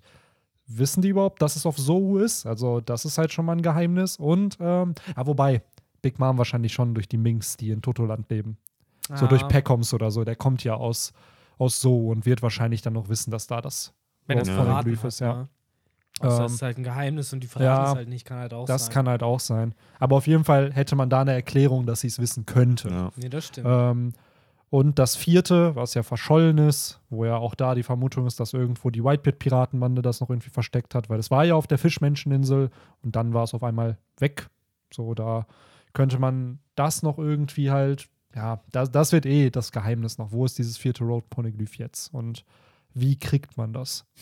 Auf jeden Indem man nochmal vier andere Road Poneglyphe sucht, die dir den Weg zeigen Ja. zum letzten Road Poneglyph. Stell dir mal vor, das alles letzte Road. Poneglyph, das wäre, welches, ah, das war doch hier, äh, Wind Waker, wo man irgendwo so 50 Fragmente, war das von dem Triforce oder so, von irgendwas sein. musste man halt richtig viel fangen. Was ist, wenn dieses vierte Road Poneglyph einfach nochmal zer zerstört wurde in vier andere Poneglyphe? 44 andere. Immer der klassische Grind, so die äh, japanischen Rollenspiele lieben das ja, Fragmente von Splittern zu sammeln, Ja. die du dann zusammensetzen kannst. Das Aber ist sind halt, Pone, ja, wobei, sind Poneglyphe nicht unzerstörbar? So ist da. Hm. aber es ist der ewige Grind. Es ist halt Ja. immer Aus- schön den Berg hoch, auch wenn man, auch wenn der Berg runterfließt. Auf jeder Insel, auf der hoch. die Strohhutwande war, ist ein Fragment noch aufgeteilt. Jetzt müssen sie nochmal backtracken. Ja. Schön wieder, Oh Gott. schön, schön, schön wieder zurück an den Oh. Anfang. Typischer Videospiel-Move eigentlich, ne? Oh, Ja, das, ist, das wäre so richtig Digimon World 2003 einfach.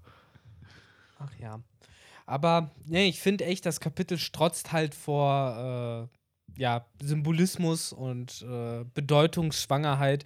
Und umso krasser, und jetzt können wir so langsam dann auch zum Ende hinkommen. Und äh, so mit diesem kleinen letzten Fact, so der gedroppt wurde, so ganz nebenbei von Oda, äh, so ein bisschen das Kapitel dann noch zu Ende schnüren. Denn äh, das Spannendste, was äh, Big Mom in diesem ganz kleinen Monolog von ihr sagt, nicht nur, dass äh, sie, äh, dass Kaido für sie wie ein kleiner Bruder ist, sondern auch die Tatsache, dass sie halt eben in God Valley gemeinsam gekämpft haben und die Rocks Piratenbande halt eben zu Shit ging, sondern dass sie eben auch die Person war, so der Treboll, der Streusen, der eine Dude oder Dudette, die da halt sitzt mit einer Teufelsfrucht und einer Knarre, so beides auf den Tisch legt, so bei Orochi lief es ja ähnlich und sagt, nimm. Und so lief es nämlich auch bei Kaido. Und äh, ja, es ist sehr geil, weil der einzige Typ, der wirklich eine Frucht hat, die aussieht wie ein Drache, hat anscheinend keine Drachenfrucht, während alle Dudes, die wie Dinosaurier aussehen, Drachenfrüchte haben. Hey, hey japanische Sprache for the win. Ja. Äh, weil, um das kurz aus dem Weg zu räumen, das liegt daran, dass nämlich im Japanischen das Wort für Dinosaurier das gleiche ist wie für Drache. Und deswegen, wenn man halt eben die Flying Six oder ähnliches erwähnt, man halt von Drachenfrüchten redet. Ah. Im Sinne von Dinosaurier, die halt als Drachen bezeichnet werden in der japanischen Hm. äh, Sprache. Aber ja, hier ist es kein Drache. Nein, nein, hier ist es ähm, Ein ja. Fisch. Fisch. I'm not a freaky fish guy. Das wäre nicht mal die Yu-Gi-Oh! Bridge Reference, die ich gehabt hätte. Welche wolltest du denn droppen? Meine wäre, weil äh, ich habe da bei dem Link, den du geschickt hast, da sind ja so geile Memes drunter. Mhm. Und dann war da halt als Wortspiel halt Kaido und äh, Koi halt Koido. Koido ist auch gut, ja. Und es gibt ja bei Yu-Gi-Oh! Bridge diese eine Folge, wo sie ihn immer Koiba nennen. Räuber. My name is not Koido. das könnte man dann gut bringen. Wer ist der? Okay, jetzt müssen wir mal wissen, wer wäre so der Joey Wheeler-Charakter? So jetzt in der In der One Piece. in dieser One Abridged. Piece, die jetzt im, die auf Onigashima Ich sind. glaube, Kinemon. Kinemon ist für mich ziemlich guter Joey. Der, der wird den Brooklyn-Akzent gut rüberbringen. Der ist nervig. Der hat den richtigen Gesichtsausdruck dafür. Der. Und der hängt halt auch immer an Kaidos Achse. So, ist denkt richtig immer, er stumpf, könnte ihn. Kai, Kaido mit so einem Saitama-Face. My name's not Koido. My name is not Koido. Oi, Koido. Sehr gut. oh nein. Jetzt, oh, ich hab's habe das Gefühl, wir werden ihn ab sofort nur noch Koido nennen. ähm, Sehr gut. Ja, by the way, auch einer der besten Abridged-Folgen, wie, wie ich fand. Aber ja, anscheinend war das Internet so, beziehungsweise der Konsens des Internets. Natürlich gab es Leute, die es von Anfang an gecallt haben. Guckt euch Screenshots an von 2015, wo Leute sagen, Kaido hat eine Fischfrucht. Ähm, aber für uns war ja der Konsens, es ist die Drachenfrucht, eine mythologische Sorenfrucht. Mhm. Wir hatten zu 50% recht. Es ist eine mythologische Teufelsfrucht, aber es ist ein Fisch. Ja. Und das macht's und auch nicht das Ebenen Modell. Wir spannend. haben immer noch nicht das Modell Ja, ja, erfahren. also genau, wir haben lediglich, ja, die Fisch-Fischfrucht. Genau. Es muss ja, es muss ja dann eigentlich ja, ein, So ein ein Karpfen. Fisch aus Sagen sein. So. Genau, aus dieser chinesischen Mythologie, dieser Koi. Das sind ja Karpfen, so Karpfen, ja. grundsätzlich Ja, gut, klar. erstmal. Ja, man kann es, ja, gut, aber klar. natürlich ist. Äh, Aber irgendwie ist das für mich kein, Es- weil es ist ja. ja ein normaler Koi-Karpfen am Ende. Ja, die Ja. Sache ist halt, der Unterschied ist es halt wirklich jetzt, weil was ja aufgemacht wird, ist, dass es Fischfrüchte gibt. Erstmal. So gibt es also auch eine nicht mythologische Fischfrucht. Und wenn man sagt nein, dann kannst du halt durchaus sagen, okay, es ist halt der mythologische Koi. Der eine mythologische Koi. Also, das ist nur eine Fischfrucht sozusagen. Das wäre die Alternative jetzt. Oder das. So, Ja. ich weiß es halt ja nicht, keine. weil ich fände es ehrlich gesagt, für mich würde es ein bisschen das Universum kaputt machen, Genau. wenn es andere Fischfrüchte auch noch geben würde. Ich fände es vertretbar, wenn man jetzt sagt, das ist jetzt dieses eine mythologische Wesen, was nun mal schwimmen konnte. Kannst du halt jetzt nehmen, wie du willst. So, aber damit Das ist generell so schwierig, anfreunden. wie du schon sagst. Das wird für mich auch ein bisschen dieses Universum kaputt machen, weil wir haben Fischmenschen halt schon in der Handlung. So, und wenn wir dann jetzt halt auch Zornfähigkeiten haben, die dir die Möglichkeit geben zu schwimmen, obwohl Wasser dein natürlicher Feind ist als Teufelsfruchtnutzer. Ergibt Ey, so ein ja. bisschen wenig Sinn, finde ich. Ja, ich finde halt, das mit den Fischmenschen ist weniger das Argument, weil es gibt ja auch Menschen und die Mensch-Mensch-Frucht. So, für mich ist es halt mehr das Problem, was du da haben gerade wir als ja auch nächstes schon, da angesprochen haben hast. wir ja mit dem auch schon Schwimmen. argumentiert, dem dass es halt, wenn es die Mensch-Mensch-Frucht gibt, dass es rein theoretisch auch eine Fischmenschenfrucht geben müsste und eine Riesenfrucht vielleicht, die dann vielleicht alle in diesem Hito-Hito Typ fallen, aber dann halt die verschiedensten Rassen aus dem One Piece-Universum repräsentieren. Genau, so. So. Aber was, wo ich halt mit dir übereinstimme, ist halt das Verhältnis zu Wasser. Das Ja. macht halt solche Hm. Früchte halt problematisch und macht auch Kaidos Frucht problematisch, sagen wir, wie es ist. So am Ende des Tages wird er halt so ein bisschen dem Klischee gerecht. Wahrscheinlich, als er die Teufelsfrucht frisch bekommen hat, lag er im Wasser und konnte nur Platscher. So hat er halt Platscher gemacht, bis so geht nicht mehr, bis er irgendwann Verzweifler eingesetzt hat. Und damit hat er sich dann erstmal so seine erste Hornhaut rangezüchtet schon, um so ein bisschen sich vor Schwertern und so zu schützen. Bis er anscheinend so Mich lange würde es echt interessieren, ob Oda das behandeln wird. Ob Kaido eben vielleicht doch irgendeine Immunität gegen Wasser dann hat, beziehungsweise nicht die klassische Teufelsfruchtschwäche. So Er ähnlich wie. Kiem haben, mindestens Kiem. Ja, genau, das safe. Also ich glaube, er wird im Wasser nicht sterben, wenn er reinfallen würde. Es ist jetzt aber die Ja, Frage, genau. Kann er sich da fortbewegen oder ist halt wie so ein Stein, der.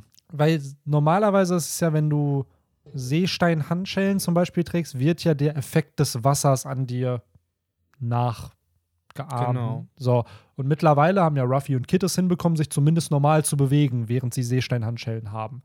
Ja, wobei, Ace Es ja, sind ja auch. auch nur so. Handschellen, muss man ja, Ja, dazu stimmt. sagen, ne?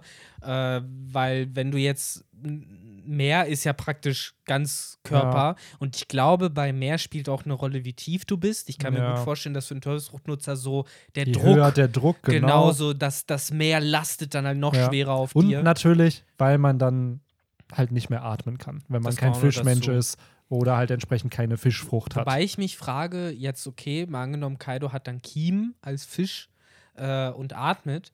Ich glaube, läuft das nicht so, dass man dann noch das Salzwasser in den Körper aufnimmt und dann ja irgendwie den Sauerstoff rausfiltert und dann wird das irgendwie wieder rausgehauen, keine Ahnung. Äh, ich frage mich halt, ob das dann nicht irgendwie nochmal so zusätzliche deliriöse Effekte für Kaido hat, einfach nur dadurch, dass er halt nicht nur im Salzwasser ist, sondern halt es auch noch aktiv einatmet und dadurch halt auch noch praktisch das Gift in sich drin trägt. Weißt du, wie ich das meine? So, weil ich kann mir vorstellen, wenn du so einen Teufelsfruchtnutzer halt äh, zusätzlich dazu, dass du ihn halt in so ein Becken mit Salzwasser setzt, halt dann auch noch anfängst, Salzwasser zu injizieren. Das Interessante ist gerade, wo du halt Salzwasser erwähnst. Ich glaube, wir wissen gar nicht, ob in der One Piece-Welt Salzwasser oder Süßwasser oder wie das Wasser da. Oder Leitungswasser. Ich glaube, Äh, was wir definitiv wissen, ist schon, wir haben schon Szenen gesehen von Existiert. Schiffen, die äh, eine Besatzung hatten, die halt f- f- out of Vorräte war und die dann halt eben auch Durst hatten und nichts trinken konnten. Also ich glaube Echt? Hat man schon. das schon mal gesehen? Ich meine schon, das, hast, du- das haben wir so irgendwo einmal das schon mitbekommen, oder nicht? Oder halt dieses klassische Trink das Wasser da nicht aus dem Mhm. Meer und sowas. Ich meine, es ist halbwegs established, dass es salzig ist, oder?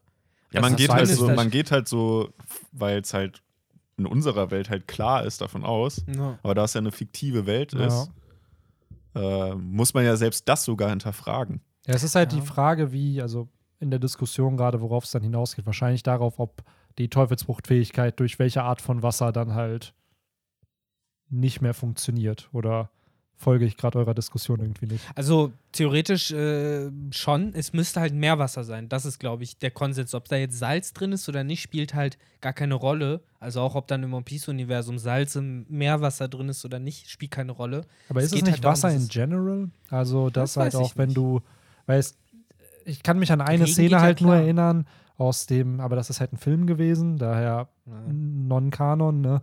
Ähm, wo Brooke, Ruffy, ich weiß gar nicht was, Aokiji. Set, genau, Aokiji auch, und die haben dann gebadet und Brooke ging es dann voll schlecht, weil er halt im Wasser war. So, und da ging das Wasser halt so bis zu seinem Bauch. Aber Aokiji so. war recht, recht fit. Der konnte ja sogar Ja. seinen äh, Arm aufrechterhalten. Genau, das ist jetzt halt meine Frage. Das war ja dann wahrscheinlich kein Salzwasser, wo die sich da, das war ja so ein Spa irgendwo, wo die dann waren. Ähm, Na gut, stimmt, da hast du recht. Dann, da, aber das war, wie schon gesagt, auch nur ein ja. Film, also da Non-Kanon. Ne? Das Weil heißt, der Konsens ist ja, oder das, was wir halt von der Story mal erzählt bekommen haben, weswegen Seestein ja auch gefährlich Ja. ist, wird ja gesagt, es simuliert den Meereseffekt. So, weil es ist ja, das Meer ist der Feind der Ja. Teufelsfrüchte so. Und nicht äh, Wasser im Allgemeinen, das Element, sondern das Meer. Aber ich verstehe deinen Ja. Punkt. So, und ich erinnere mich halt auch so an Szenen aus äh, Skypia, wo Ruffy zum Teil halt auch knöcheltief in, äh, im White Beach da irgendwie drin stand. Das ging klar, auf jeden Fall. Da hat man keine Effekte gesehen. Ähm, und Regen, Dusche geht ja auch klar für die, bis zu einem Ja. gewissen Grad. Aber und was ist mit Seen?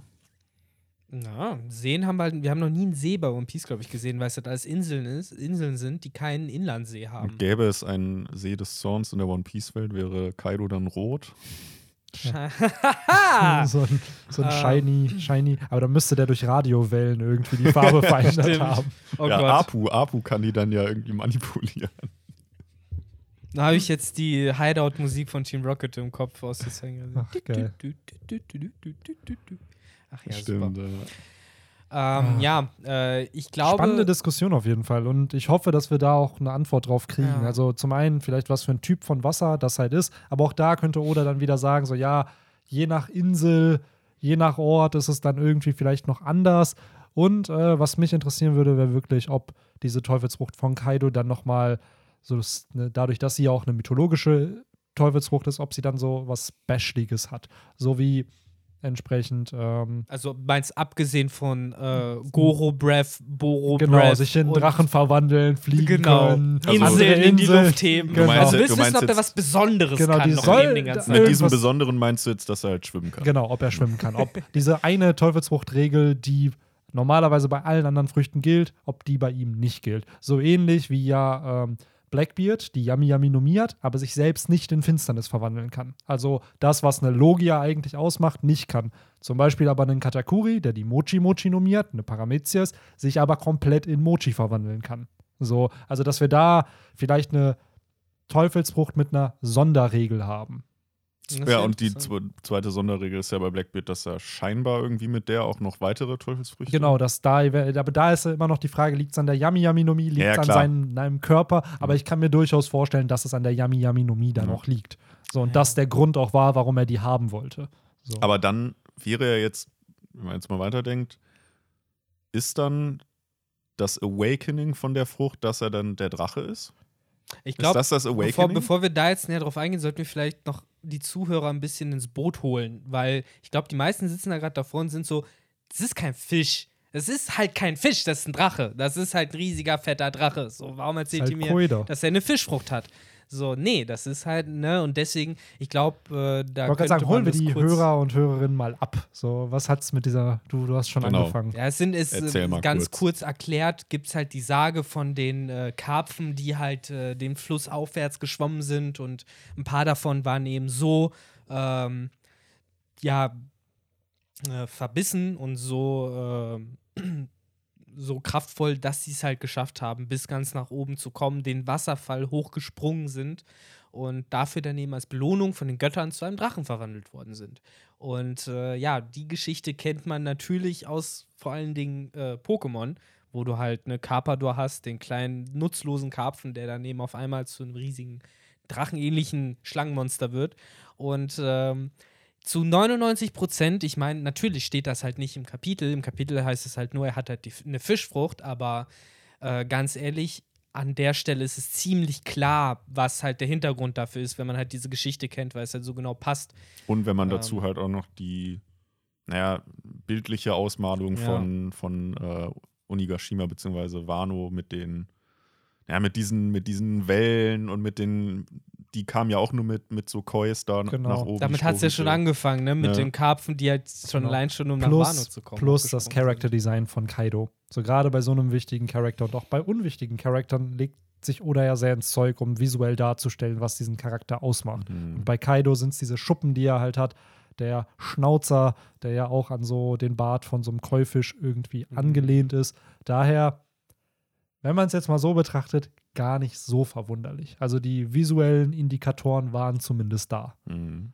Und damit eben äh, ist halt die interessante Frage, was bedeutet halt in dem Kontext dieser Sage, jetzt bei One Piece, dieses sich von dem Fisch in den Drachen zu verwandeln? Ist das eben, wie du sagst, Henry, ein Awakening, was plausibel klingt, dass du halt sagst, okay, du hast halt ne, diese Frucht so krass gemeistert, dass du eben genauso wie der Karpfen, der halt äh, nie aufgegeben hat, halt jetzt auch äh, ja, awakenst, halt eine Stufe höher kommst sozusagen. Oder ob es ähm, dadurch, dass es ja ein mythologischer Karpfen ist, also auch qua Definition ein magischer Fisch, sozusagen, mhm. schon von Anfang an, äh, ob er die Fähigkeit nicht äh, schon von Anfang an auch freischalten kann. Ja. Da, das ist interessant, das hängt auch ein bisschen davon ab, was genau beim Momonosuke jetzt eigentlich geht, der ja ein ro kleiner rosaner Drache ist, während Kaido ein großer blauer Drache ist. Ne, während Karpfen ja eher dann rot-rosa sind, was halt irgendwie wieder symbolisiert, dass äh, Momonosuke jetzt im Vergleich noch irgendwie in einem niedrigeren Stadium ist. Obwohl Aber er auch da weiß man aussieht, ja nicht, was ne? für eine Teufelsfrucht das ist. Das ist ja eine Richtig. Artificial Devil Fruit, die von Vegapunk gemacht ist. Mhm. Nicht mit einer Smile zu vergleichen, ne? Allein, weil andere Leute es produced haben. Aber generell finde ich diese Frage, was, was, du meintest, sehr, sehr spannend mit, ob er von Anfang an diese Drachenform dann hatte oder auch eine Karpfenform hat. Also kann Kaido so eine Slide-Digitation zu seinem, zu dem Käufisch, zum, ja genau, zum, zum Champion-Rookie-Level dann irgendwie machen. Ähm, ich glaube es ehrlich gesagt nicht, weil wie Victor schon gesagt hat, es ist halt eben die mythologische Form. Und daher kriegen wir auch die, die mythologische Form, weil der Karpfen verwandelt sich ja dann nicht mehr zurück so wie ich das verstanden habe. Der ist ja dann, der wurde dann belohnt und dann ist er ein Drache. So. Ja, ich finde es halt in dem, äh, vor dem Hintergrund einfach nur schwierig, dann zu definieren, warum es dann trotzdem eine Fischfrucht ist. Weil das ist dann die Frage, an der ich mich stoße. Weil wenn du halt sagst, es ist halt theoretisch von Anfang an Drache, aber weil es halt mal früher in einer Sage ein Fisch war, aber eigentlich in der Frucht ja nur der Drache lebt, also nur der Drache drin ist, in dann, einer Sage, die in unserer Welt existiert genau, und nicht in der auch One Piece Welt. Genau, erst recht, wenn mhm. du die Sage ja theoretisch auf unsere Welt beziehen müsstest, weil in One Piece haben wir von so einer Sage ja noch nicht gehört, dann äh, ist es halt seltsam, Fischfrucht vielleicht sind zu sagen. Fische, vielleicht sind Drachen in One Piece Fische. Also meine einzige ja. Erklärung an der Stelle wäre halt, dass man sagt, äh, der Fisch, der, der bei uns in der echten Sage am Ende zum Drachen wird, ist theoretisch immer noch ein Fisch, also ein, ne, keine Reptilie, wie es Genau, ja dieser Drache, Drache ist in Wirklichkeit ein Fisch. Genau, sondern es ist immer noch ein Fisch mit Kiemen, was ja auch bei Kaido erzählt, warum er, angenommen, er kann die Fischform nicht, entweder nicht mehr oder von Anfang an nicht, warum er trotzdem unter Wasser atmen kann. Weil es halt ein Fisch ist mit Kiemen, auch wenn es wie ein Drache aussieht Ist halt Also so wie bei Garados, so der halt auch Wasserflug ist, äh, den Drachentyp nicht hat, aber so aussieht, ne? Ja. Ist eine ähnliche Definition. Und Ja, der dann stimmt. auch Ich wollte gerade sagen, wir gehen ja nur nach den visuellen kann. Indikatoren, weil wir haben halt, Genau. er sieht halt aus wie so ein chinesischer Drache, aber nur weil er halt aussieht wie ein chinesischer Drache, muss er ja nicht im One Piece-Universum ein chinesischer Drache dann sein. Ja, So, in- das in- eins, bei, bei ja. Yu-Gi-Oh! wäre er dann halt nicht Typ Drache, sondern Typ Seeschlange. Seeschlange. ja. Das einzig Schwierige, was ich halt daran finde, ist, ja gut, bei Yu-Gi-Oh! ist alles möglich, bei One Piece theoretisch auch, aber wenn er ein Fisch sein soll, ich kenne halt keine Meeresbewohner mit Klauen.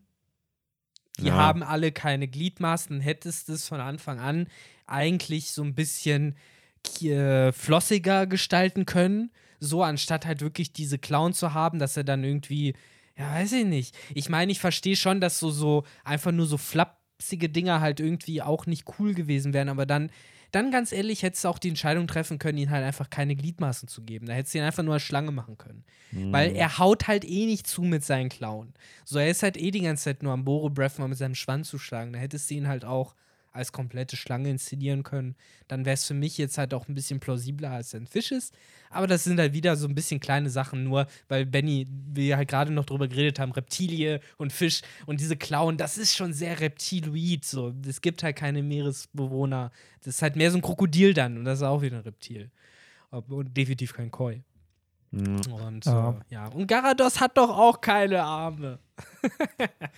Ach, Ja, muss man halt echt schauen. Noch haben wir halt einfach nicht so viele Informationen dazu. Ne? Zumindest, wir haben visuelle Indikatoren, wir haben jetzt den Namen der Frucht, Ja. noch keine, noch das Modell haben wir ja auch nicht. Kann auch sein, dass es am Ende nicht der Koi ist, aber sehr wahrscheinlich wird das dann sein. Karpfen Ähm, oder Koi, Karpfen, das genau. ist hundertprozentig. Alles Ähm, andere macht keinen Sinn. Nee, Macht weil jetzt- eben auch da sein Character. Design einfach auch daran angelehnt ist. Ja. Und wie Henry auch schon gesagt hat, auch das Ganze mit, er lebt ja über einem Wasserfall auch noch sozusagen. Man muss einen Wasserfall emporsteigen, um überhaupt dann nach Onigashima zu kommen, zu Nicht Kaido umsonst zu kommen. seine Lieblingsinsel. So. Jetzt Mhm. wissen wir wieso Ja. wahrscheinlich so. Ne? Aber auch da spannend, ne? Wenn wir nochmal zurückkommen, so Big Mom hat ihm also die Frucht gegeben. Big Mom war der Shanks. Ja, und er hatte Sinne. scheinbar ja zu der Schlacht noch keine Teufelsfrucht. Nee, damals Keine. hatte er noch keine. Das aber da war Kaido aber ne? wahrscheinlich auch noch sehr jung. Also Ja. Er wird ja, würde ich behaupten, so zwischen 15 und 20 gewesen sein während dieser Zeit der Rocks-Piraten. Weil ich schätze Kaido jetzt auch nicht älter als 50. Das ist Vielleicht wahrscheinlich Mitte so 50. Yamato-Style mit so einer Keule rumgelaufen und Leute Ja, verprügelt. Ne? genau. Geht ja. Ist Ja. easy.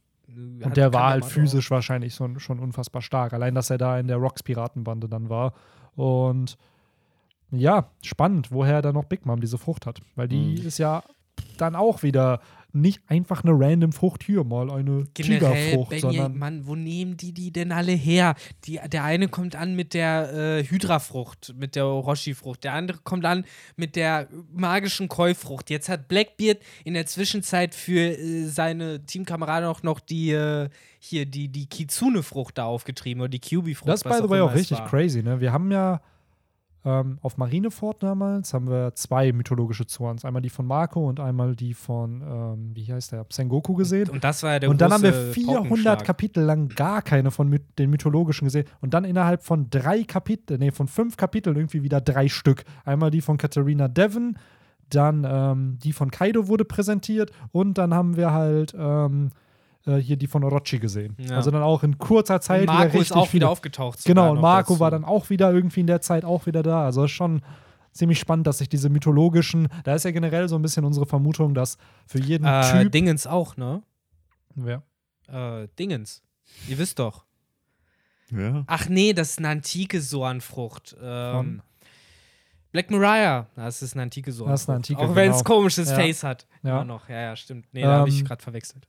Bei diesen mythologischen, dass wir da ja die Vermutung hatten, dass jeder Typ nur eine hat. Also dass das Neko-Neko-Modell eine hat, das Inu-Inu-Modell hat eine mythologische. Das wäre halt, würde ich halt ziemlich cool finden, dass es halt viele Modelle zwar gibt und viele ja, Vogel Kategorien. wäre dann halt. Genau, Vogel. Ja, Dingens, Mhm. Marco. Ja, wäre möglich. Wäre interessant auf jeden Fall. Zu, Hebi, Hebi halt, die Schlange dann. Stimmt, hätten wir auch Hier wäre es jetzt der. Fisch. Ich bin aber auch da, was, was wir eben Aber dann müsste es mehrere Fisch. Das ist genau das, was ich gerade sagen wollte, dass es nur eine Fischfrucht gibt. Weil es ist schon, es sprengt irgendwie schon den Rahmen. Ja. Weil, wenn der natürliche Feind das Wasser ist, dann macht es doch absolut keine, keinen Sinn, irgendwelche Fischfrüchte einzubauen. Und Mhm. Oda hat bisher keine Fischfrucht eingebaut. Es wird doch einen Grund geben, warum er dieses Konzept. Der Grund ist einfach, dass das einfach alles zu geil zusammenpasst, um jetzt zu sagen, nur weil ich kein Wasser und keine Fischfrüchte machen kann, baue ich das nicht ein. Genau. Weil es ist so perfekt. So, das ist alles so geil. Und ich glaube, wir können so mittlerweile, außer es gibt noch wichtige große Punkte, so, die man zu Teufelsfrucht von Kaido sagen will, weil sonst würde ich so langsam Richtung Fazit schon mich aufmachen und trollen, weil es ist, glaube ich, schon re recht spät und wir haben schon sehr viel geredet. Eineinhalb Ähm, Stunden. Also eigentlich sind wir ja. bei der typischen Dauer vom Podcast. Ich würde ich würd eigentlich ganz gerne noch auf eine Sache eingehen. komm. äh, nämlich auf das, was Yamato sagt. Ähm, aber da, das geht dann eigentlich auch schon in die Richtung, worum es eventuell im nächsten Kapitel geht. Genau, ich hätte jetzt eh noch, also Victor, du kannst deinen Punkt machen und dann würde ich noch einen kurzen Schwenker machen zu was wir predikten für Chapter Ja, 1000, genau, weil ja. das bietet sich dann ganz gut eigentlich noch an als Schlusswort. Ja, nee, können wir dann auch so langsam machen. Also, ich finde, ich finde das Kapitel generell war der Hammer. So, das habe ich jetzt schon ein paar Wochen immer wieder gesagt, so, dass das recht gute Kapitel sind und ich finde 999 hat dann noch mal das Chapter des Jahres für mich ein Stück getoppt, auch wenn wir natürlich in dem anderen Chapter das mit den Poneglyphen drin haben, was ich immer noch krass fand. So, aber dieses Kapitel hat nicht nur vom Inhalt, sondern für mich halt auch von Aufbau und von dem Motivik, so wie Oda irgendwie es geschafft hat, dass alles zusammenpasst und dass du da sitzt und dir denkst so, Alter, das hast du seit Kapitel 1 doch abgezählt. Mit den Seiten und den Pausen und wie oft du krank bist. Hast du alles abgezählt, damit das so perfekt passt. Weil ich habe das Gefühl, dass so, und das haben wir ja mit Whitebeard auch schon mitbekommen, dass diese Kaiserfiguren für Oda ja auch eine krasse persönliche Beziehung darstellen. So bei Whitebeard war es ja nach einer Figur nachempfunden, die er persönlich gekannt hat und die dann ja verstorben ist.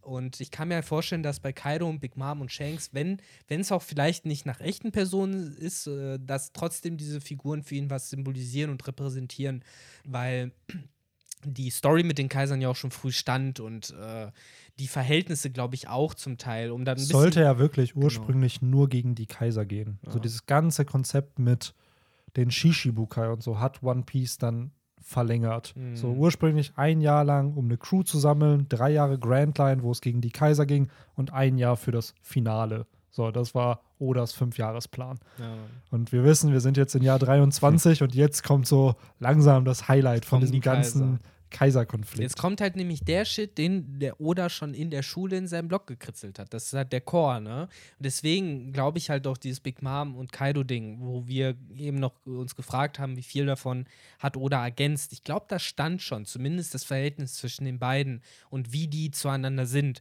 Also ich glaube, das gab's schon. Ja, Und, eigentlich, ja. also als ich es ausgesprochen habe, ganz ehrlich, da, da habe ich auch schon dran gezweifelt, dass es jetzt spontan von Oda kam, weil wir kennen den Mann und zum anderen ähm, ist ja hier Shaki, die Ehefrau von Rayleigh, die hat ja auch gesagt, dass sie vor über 40 Jahren in einer Piratenbande war, die von Garb verfolgt wurde. So, wir wissen, Garb hat für die Auflösung der Rocks-Piratenbande gesorgt und das ist ja schon in Kapitel 498 erwähnt. Mhm. Also, noch vor dem Timeskip, noch bevor wir Rayleigh kannten, Übrigens ist vor das, fast 500 Kapiteln. 501 sind es So. jetzt, verdammt. wo man da, wo man ja entsprechend von den Rocks schon gehört Ja. hätte, wenn es sich am Ende bestätigt, dass sie in der Rocks-Piratenbande war. Das heißt, die Bande war schon irgendwo da geplant, nur wahrscheinlich noch nicht so konkretisiert, wie es vielleicht jetzt gerade ist. Ja. Und Aber ja, sorry, ich habe dich Alles, unterbrochen. alles gut, das äh, ist ja ergänzende Infos und alles cool. Und ich glaube halt einfach, dass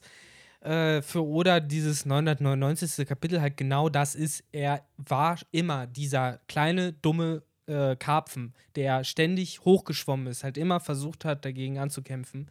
Und jetzt halt, auch mit diesem Bild, wie du halt Big Mom und Kaido halt da oben auf dem obersten Stockwerk, auf dieser schwebenden Insel zwischen Blitzen und Donner siehst. So, schade, dass es halt nicht die Spitze von Mount Fuji ist, weil das wird auch gut passen. Aber es ist halt diese metaphorische Spitze, an die halt sich Oda gekämpft hat, an die sich Ruffy kämpft, an die sich eben auch diese Figuren gekämpft haben. Und wir wollten das ja sehen. Wir wollten das schon von Kapitel äh, 200 noch was sehen, wo wir Whitebeard kennengelernt haben und wussten, was da eigentlich auf uns wartet. So, wir haben halt nur die Spitze des Eisbergs gesehen und jetzt, so langsam, ist halt das Wasser so weit abgelassen worden, dass wir halt den ganzen Eisberg sehen können und das fasziniert mich und ich glaube halt auch, dass Oda da halt äh, krass emotionalisiert war, als er halt diese letzten Paneele gemalt hat mit äh, Kaido, Big Mom oben als, ja, äh, Apex Predators, so als die großen Endgegner. Und äh, ich finde halt, das passt sehr geil. Und ich glaube halt, dass Chapter 1000 dann diese Spitze komplett erreichen wird. Und da freue ich mich unfassbar drauf. Das hast du sehr, sehr schön zusammengefasst. Gerade auch, boah, sorry, äh, diese Metapher eben für diesen Zenit, auch an den sich Oda ja mehr oder weniger im Manga-Kosmos gekämpft hat. Und äh, ja. ja, das ist halt aber auch eine Einleitung von einer neuen Ära ist, weil es ist das letzte Kapitel mit drei Zahlen. Drei so Zahlen. Ab, wir fangen ja. jetzt vierstellig an mit jedem Kapitel, mhm. was halt auch nochmal ein Statement ist. Und ich glaube, nächste, beim nächsten äh, Kapitel-Talk werden wir es eh auch nochmal erwähnen, aber da muss man halt auch massive Props mal aussprechen für diesen Mann, ne? weil es gibt sehr, sehr wenige Manga, die 1000 Kapitel irgendwie geknackt haben. Mir fallen jetzt zwei irgendwie noch ein. Mhm. So die Conan und äh, Hajime no Ippo würden mir jetzt noch einfallen. Okay, es gab noch einen dritten. Es gab noch, so ich glaube, genau, dieser Postbote. Hm, ich glaube, das war ein Polizist oder ein oder Postbote, ich weiß es nicht. auf jeden Fall, der ja. hat auch über 1000. So. Genau. Und jetzt One Piece. Der Punkt ist aber, One Piece ist halt so eine ja, eine epische Erzählung. Eine unfassbare Erzählung einfach. Die halt auch wohin führt. Genau. Mhm. So bei Detektiv Conan nach über 1000 Kapiteln weißt du immer noch ja. nicht. Hätte man mal zumindest revealen können, was, ne? Ja. Oder den Blonden von den schwarzen Leuten mal töten können ja, oder sowas. Sowas genau. krasses. Ja. Aber nichts. Nichts. So, und da gibt es auch so gut wie keine Hints oder so. Nee, das habe ich mir mal echt angeschaut. Ich wollte wissen, wer die Männer in Schwarz sind. So, guck bei, beim Detektiv Conan-Wiki und da war nix. Du hast immer so gut noch wie nichts, ne? keine Informationen über diese. Charakter. So, und ich weiß, bin ich ganz ehrlich, ich weiß auch nicht, ob da so viel dann geplant ist oder ob die dann eher so Plotpoint-mäßig dann waren, so, ah ja, Shinichi Kudo musste also, kleiner werden. ich, weiß, ich, weiß, nur früher beim Anime und wahrscheinlich ist es dann im Manga ähnlich, dass dann beim Anime waren es dann vielleicht alle 100 Folgen, ging es dann mal irgendwie um diese Männer in Schwarz, dass da irgendwie mal wer verwickelt war. Wahrscheinlich genauso alle 100 Kapitel geht es dann mal vielleicht um die. Ja, und selbst da kriegt man dann kaum Infos. Ja. Aber ja, deswegen Props an Oda und auch, ey, also diese Dedication zu haben, 23 Jahre lang an diesem einen Werk zu arbeiten und halt auch dann Woche für Woche irgendwie ein Chapter zu droppen, sodass man überhaupt bei dieser Zahl ankommt, wenn man bedenkt, dass es ein Weekly Release irgendwie mm. ist, ne? Ähm, unfassbar. Heftig. Ich ja. bin auch echt gespannt. Ich bin sehr froh, da halt dabei zu sein. Also, dass wir mm. Chapter 1000 erleben, weil gerade in dieser One Piece Community ist es dieser eine Meilenstein, der jetzt ist erreicht so. wird. Und ich glaube, das nächste, was so ein Meilenstein wird, wenn dann irgendwann mal das One Piece revealed wird. Dass dann vielleicht noch, ähnlich wie jetzt in diesem Arc, so die Kaiser, da freut man sich schon drauf, aber dann gibt es noch diesen, es geht noch weiter, die Spitze ist noch nicht erreicht. Es gibt noch einen anderen Berg, der erklimmt werden und, kann. Oder macht ja die Gravy schon drauf, indem er dann ja am Ende auch noch die beiden da brüllen lässt, so, ja. nachdem wir das One Piece gefunden ja. haben. Also halt wirklich so, ne, das One Game Piece. is on. ja, so wirklich. Ja, allein wenn jeder. On, ja, was hatten wir? Wir hatten jetzt drei von vier. Ja, wobei, Shanks fehlt noch und Blackbeard fehlt noch, dass sie irgendwie das One Piece erwähnen. Wir haben Whitebeard, der meinte, es existiert. Kaido und Big Mom haben es jetzt schon mehrmals Blackbeard erwähnt. Blackbeard sagt, Träume sterben nie. Ja, aber es wird safe noch so einen Moment geben, wo auch Blackbeard ja. irgendwas zum One Piece schreit und Shanks wahrscheinlich auch so vielleicht kurz vor seinem Tod so, ja, du Ihr wirst das One Piece nie finden. oh. Sagt er zu Ruffy dann, nachdem er sich Joey Boyo, Roger. Und, oh Gott. Ja, ja, auf jeden Fall. Ähm, Würde ich sagen, wir quatschen noch kurz über Predictions von mhm. Chapter 1000. Was bietet sich jetzt an? Weil wir haben jetzt 999. Es gibt ein paar Richtungen, in die sich Kapitel 1000 entwickeln könnte. Und ich würde jetzt einfach an euch gerade weitergeben. So, was sind eure Vermutungen für Chapter 1000? Ja, ich meine, ich habe es ja eben kurz angesprochen. Ähm, Yamato erwähnt halt dieses D. Und ich fand es halt alleine schon, alleine eine Seite vorher ist halt, sagt sie ja, Mensch, das muss Schicksal sein, das, äh, oder zu Englisch Destiny, was, äh, oh nein, die strippt nicht jetzt in Vegas. äh, ähm, dass, dass du ausgerechnet Ruffy gefunden hast. Und dann trägt er auch noch den, äh, das D in seinem Namen. Ich meine, ich glaube jetzt nicht, nach wie vor nicht, dass das D für Destiny steht, aber irgendwie leitet es ja schon dahin. Ich meine, das ist halt, dieses D ist halt irgendwie so ein Geheimnis, wo man sich, das ist so ein zweischneidiges Schwert. Schwert. Man wird, wünscht sich eigentlich auch, dass das noch so ein bisschen länger dass man so länger, genauso wie beim One Piece, halt so grübeln kann, was ist es denn, was steckt dahinter. Aber eigentlich wird sich Chapter 1000 auch extrem dafür anbieten, dass Wir haben man. es ja auch so, so zu, zu 32 Prozent rausgefühlt, so, was ich mein, mit dem D aus sich was, was Benny ja, Benny hat ja eben gesagt, so ja, Chapter 1000, das ist halt das, wonach wir, äh, wonach wir äh, in der One Piece Community so lange ähm, drauf hingefiebert haben. Das nächste ist halt das One Piece, aber was ist das größte Geheimnis nach dem One Piece in der One Piece Welt? Halt dieses D. Und deshalb wird sich das schon irgendwie anbieten. Ja, ich muss dir schon zustimmen. Gerade auch, dass sie dann dieses Logbuch von Oden rausholt.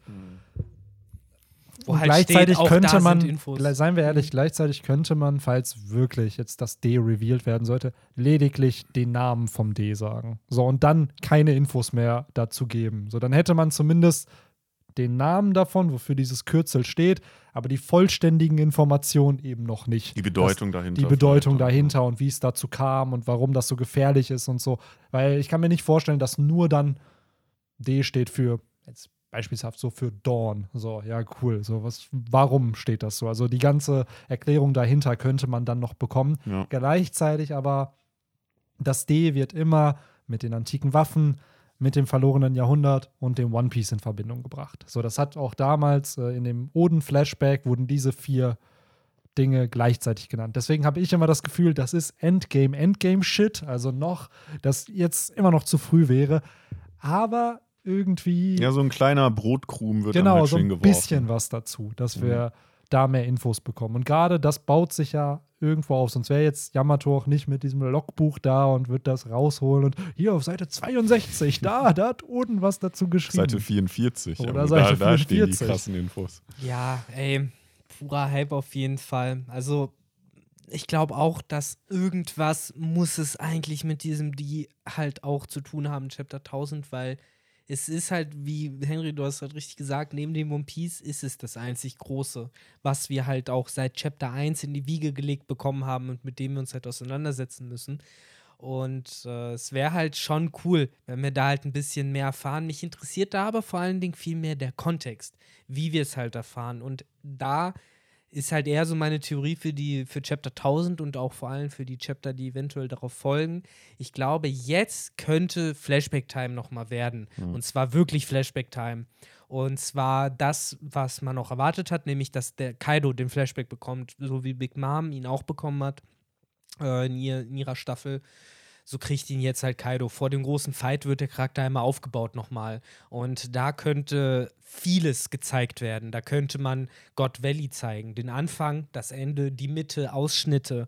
Äh, man könnte das zeigen, was zu God Valley geführt hat. Man könnte zeigen, was nach God Valley noch passiert ist. Äh, wir haben halt die Info, Big Mom hat Kaido die Teufelsfrucht beko- gegeben. Wann? Im Kampf, vor dem Kampf, nach dem Kampf. Ne? Wer hat warum gekämpft? Was hat Roxy Sebek ja selber wahrscheinlich noch gebrüllt? So während er halt in den Krieg gezogen ist gegen Leute wie Goldie Roger und äh, fucking äh, Monkey D. gab. So, es ist halt, so viel dies auf einem Fleck hatte man auch noch nie. So, das heißt, wenn, dann da. So, deswegen ist für mich, ist es mehr ein Wunschszenario so, aber eigentlich ist es plausibel. Ich erwarte, dass man halt äh, irgendwas von diesem God Valley Incident sieht und dass eben auch die Dies im Mittelpunkt stehen werden. Und das sind halt eben Sebek, Gab, Gold Roger. Was schwierig ist, wenn Kaido eigentlich der Protagonist sein soll, aber äh, es wird halt passen, da Kaido ja da noch jünger war und äh, glaube auch von das, das ist ja auch in seinem Charakter angelegt, dass er eben von diesen Persönlichkeiten ja auch komplett weggeflasht wurde, dass er ja diesen Ruhm gesehen hat und seitdem gedacht hat, das will ich, genau das. Ne? Und, so ein äh, Tod. Ja, und dem Ja. bis heute nacheifert. So deswegen könnte es ein, gute, Ja. ein gutes Bild. Das ist nämlich der zweite sein. Punkt. Einmal ist das, was ich jetzt auch bei vielen gelesen habe, das ist einmal der Wille der Ds, dass wir dazu mehr bekommen zu der Bedeutung. Oder aber es wird Sebek durch ein Flashback von Kaido, dass wir in Chapter 100 entsprechend Dragon haben, 500 Rayleigh und halt jetzt ein 1000 Sebek. Es wird vom ja, von der Wichtigkeit des Charakters auch irgendwo passen, Ja. weil neben Roger und Whitebeard ist Sebek die Goat gewesen. Zu, sogar noch vor Roger eigentlich. Er hat ja seine eigene Ära geprägt. So, und das könnte ich mir vorstellen. Wäre auch cool. Das wäre auch episch. Das wäre cool, dass wir einfach das voll, da, am Ende des Kapitels das vollständige Character Design von ihm halt sehen. Vielleicht noch mit einem Kopfgeld und einer Teufelsfrucht oder so. Und das war's. Haben wir ja bei Rayleigh ähnlich gehabt, wo dann einfach nur der Name und dann Vize-Captain der Roger Piratenbande. Und das war halt schon, hat Hype genug äh, erschaffen. Oder aber, was halt auch sein könnte, wäre halt meiner Meinung nach das Lameste, wenn Ruffy wirklich oben ankommt. So, und dann steht Ruffy, Kaido und Big Mom. Ja, und das meine ich ja dann, wenn Ruffy ankommt und ihm gegenübersteht, dann bitte die ganze Strohbande, weil so hat's Oda angelegt. So ist, ich fände es irgendwie noch lamer, wenn Ruffy erst alleine kommt, dann wieder irgendein. Aber genau das wird ja nicht bekommen. funktionieren können, weil Dann eben. Jimbei jetzt bei Who's Who ist, Sanji Ja. bei Black Mariah ja, und halt fuck, auch das erste Mal, dass ich darauf Sasaki. hoffe, dass Ruffy noch mal runterfällt Ja. jetzt. Verdammt. Ja, oder es gibt ja auch da, wo Leute vermuten, dass Jack sich vielleicht jetzt noch Ruffy in den Weg stellt. Das. Und dass, dass der Bruno-Kampf Ja. dann wird. Dass halt Ruffy erst Jack noch kurz fertig macht, sich dann an ihm rächt für das, was er den Leuten auf So angetan hat und dann erst. So ähnlich wie Bellarmé halt. So dass halt jetzt der Bellarmé-Kampf noch kommt, der dann kurz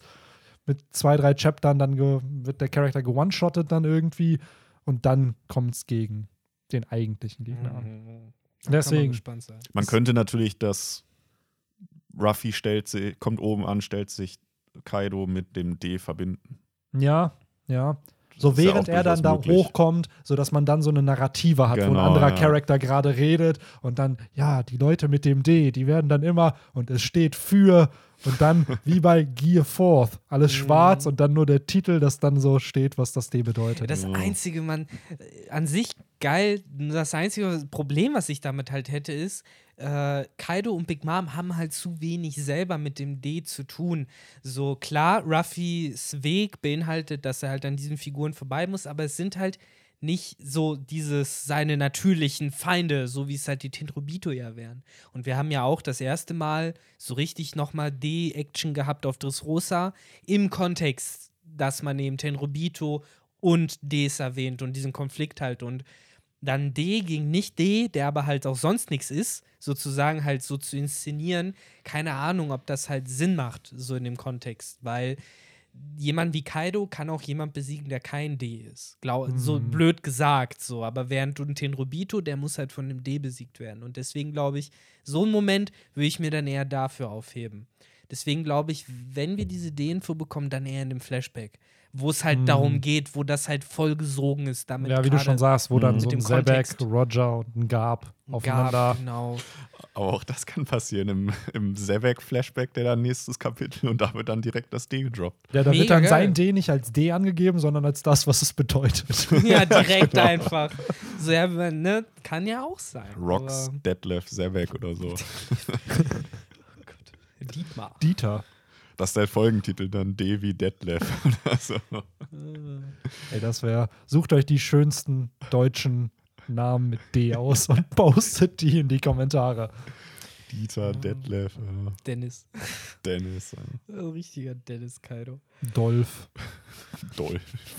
Dolph Lundgren, der Ja. gute. Donald. Dagobert. Dagobert. Donald. Ach, wunderbar. Ja. Aber, ich glaube, das ja. war's zum Chapter. Also, das- ich glaube, das sind die Dinge, die jetzt plausibel klingen, die passieren könnten, so wie wir aber Oda kennen. Kommt alles ganz anders. Kann auch alles ganz anders kommen. Kann auch jetzt einfach random Schwenker durch die Welt sein und dann kommt äh, Sengoku mit irgendwelchen neuen Infos. Auch da kannst du die Infos verbauen, Benny. Dem, kommt, dem entkommt oder nicht. Das ist uns jetzt schuldig. Ja. Ach ja. Nee, aber ich bin auch komplett gehypt. Ich freue mich. Wir erwarten wie- alle, dass irgendwas kommt, oder? Wir Ja. werden jetzt, glaube Ja. ich, keinen Troll-Move bekommen. Aber das kann ich weiß das. Er Ja. weiß das. Er hat das nicht umsonst jetzt so aufgebaut. Das meine ich halt. Ich glaube auch, er selbst wird hier keinen Troll-Move bringen, weil einfach auch für ihn ist das natürlich ein Meilenstein so. Da Er war der Karpfen, er hat uns jetzt da hochgezogen, so wie in der kleinen Nussschale hinten dran und jetzt macht er sich halt zum Sprung bereit und er soll halt geil aussehen. Hm. Deswegen glaube ich, da kommt halt was Großes. Da kommt ein Flashback, da kommt äh, entweder D-Info oder Ruffy, der irgendwas reißt äh, mit Kaido und Big Mom. Äh, irgendwie sowas. Wir sind ganz oben. Ab jetzt kann es eigentlich nur noch geiler werden, weil, ja, entweder du kräkelst dich nach oben, dann ist die Aussicht einmal schön. Ab jetzt rollst du sehr schnell und das macht auch Spaß. So und äh, ja. Da freue ich mich. Heute ist Victor mit seinen Metaphern auf jeden Fall äh, gut am Start. ja, Als ob er sich zu Hause so eine Liste gemacht hat von 17 Metaphern, die ich heute in dem Podcast erwähnen Ja, möchte. ihr, se- ihr seht das hier nicht, ne? Was ich hier noch liegen habe. Ja, du musst den Zettel da wieder in die Ja, Hose ja, schieben. genau. ja, verstecken so. Den kleinen Spicker, den du da mit hattest. Ach ja, wunderbar. Aber ja, ich Cool. glaube, wir haben es, ne? Ich glaube, wir haben es. Wir haben es. Es ist eine sehr, sehr spaßige Folge gewesen, muss ich Mhm. sagen. Aber ey, ich bin echt nervös, ne? Chapter 1000, Alter. So, das hittet einen so, ne? Ja. Weil so vor vier, fünf Wochen noch so, wo man, oder vor einem Monat, vor drei, da war Dann noch so, unterm Weihnachtsbaum. Ja, Ja. irgendwann kommt Es Chapter ist auch einfach ein 1000. Weihnachtsgeschenk. Ne? Ja, Es ist es hat voll den Eventcharakter für mich mittlerweile. Ja. Chapter 1000 ist ein großes Ding. absolut. So fürs Ende ich 2020. werde will schon sehen, ich werde Weihnachten- ab, würde ich behaupten, im Puh. 25, 24., 25. halt jeden Tag immer das Subreddit wegen den Spoilern halt auch checken. Und dann wird der Tag kommen, wo dann steht Chapter 1000 Spoilers. Und Oh. dann, oh, das wird. Ah, weg vom Da Internet. will ich, crazy. also, dass du dich da dann auch noch spoilern Na, lassen äh, willst. ich, ich bin ganz ehrlich, ich habe kein Problem Ist mit halt dein Spoilern. Job. Ja, zum einen mein Job, aber ich habe halt nie ein Problem mit Spoilern gehabt, weil ich Mhm. finde, das ist meine Meinung und die muss man nicht teilen.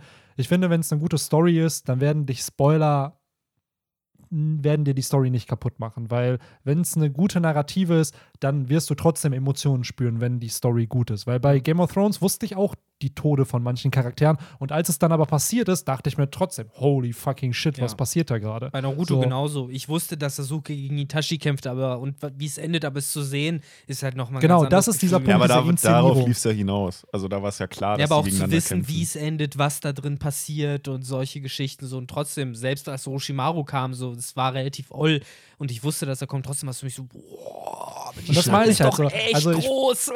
ich verstehe voll, wenn Leute nicht gespoilert werden wollen und man sich die Überraschung nicht kaputt macht. Aber wenn es eine gute Story ist, dann machen Spoiler meiner Meinung nach die Story nicht kaputt. Und dann, Ich aber bin, wann wird es wohl heute in einer Woche schon rauskommen? Oder ja, eher ich würde eher. anderthalb? Ich müsste jetzt mal echt nachschauen, wann letztes Jahr Kapitel 967 rauskam. Das war ja das erste Kapitel vom 2020 und das haben wir dann auch irgendwann gepodcastet, reviewed. Müsste ich mal schauen, wann das damals rausgekommen ist. Und ich schätze mal um den Dreh plus minus ein, zwei Tage irgendwie. aber wir werden, sagen wir mal, das Kapitel kommt an einem Montag raus. Ja, es Werden, wird. werden wir nicht so gemein sein und hauen den Podcast dann erst an dem Sonntag dann raus. Nee, nee, nee. Ich glaube, wir würden da auch dann entsprechend An aufnehmen. Tag, genau, wann es dann Ich rauskommt. meine, was soll man denn machen aktuell? ja, das man kann ja eh halt nichts machen. Aber ich bin gespannt, ob wir, das wäre der Dream, wenn wir den längsten Podcast toppen. Der ging damals, ich glaube, 2 Stunden 30. Das war, äh, das war halt dann 967, wo man auf Love Tale dann war und Odins Flashback sein, sein Zenit erreicht hat. Also mal schauen, ob Chapter da zu 1000. viert? Da waren wir nur zu dritt, glaube ich. Das war sogar, glaube ich, bei Victor hatten wir da aufgenommen. Das war der längste Podcast. Echt, was bei mir so ever. lang? Kann gut sein, ja. Wahrscheinlich, weil wir nebenbei am Saufen waren und gar nicht bemerkt haben, dass wir noch am Podcasten waren. Kann sein. So, oh, müssen wir auf Ausdrücken. Eigentlich bietet sich 1000 natürlich auch zum Sakeschein anstoßen Ja. an. Ne? Hat jeder eine Sake-Schade von euch? Ja, ist ja gerade Wo kann man Muss hier noch schnell holen? töpfern. Können wir dann so, weiß ich nicht, irgendwie so über Bildschirme anstoßen oder sowas? Ja. Bling. Hm. Ach ja. Müsste man mal schauen. Aber ja, ist echt crazy, dass wir jetzt bei Chapter 1000 bald sind. Andächtig, andächtig. Ja. Ey, es wird geil. Es wird ihr könnt Hammer. euch auch drauf freuen. Ihr könnt euch auf den Podcast freuen, weil, wenn euch der Podcast hier jetzt gefallen hat mit dem Hype, so, es wird nur geiler. So glaube ich. Es fing so halt sehr, sehr ruhig Chaptern. an mit, ja, hi, hi. So, und dann am Ende schön, ja, Hype Train, Ja, Chapter 1000 Beste. wird's halt auch. Wird's halt. Sa wird könnt ihr mir nice. erzählen, was Ja. ihr wollt. So, keine Ahnung. Ich, ich mods viel. Ich bin Mods Victor, das weiß ich auch. Aber, oder weiß halt immer noch, was er tut. Und er ist ein Genius, wenn er will. Wenn er will, ist er ein Genius, der Mann. Und im Moment will er. Und während er will, bin ich gern dabei. Ja. Mhm. Insofern, ich bin durch für heute. Ciao. Ja, Hashtag 44. Hashtag 44. Haut rein. Ciao. Ciao.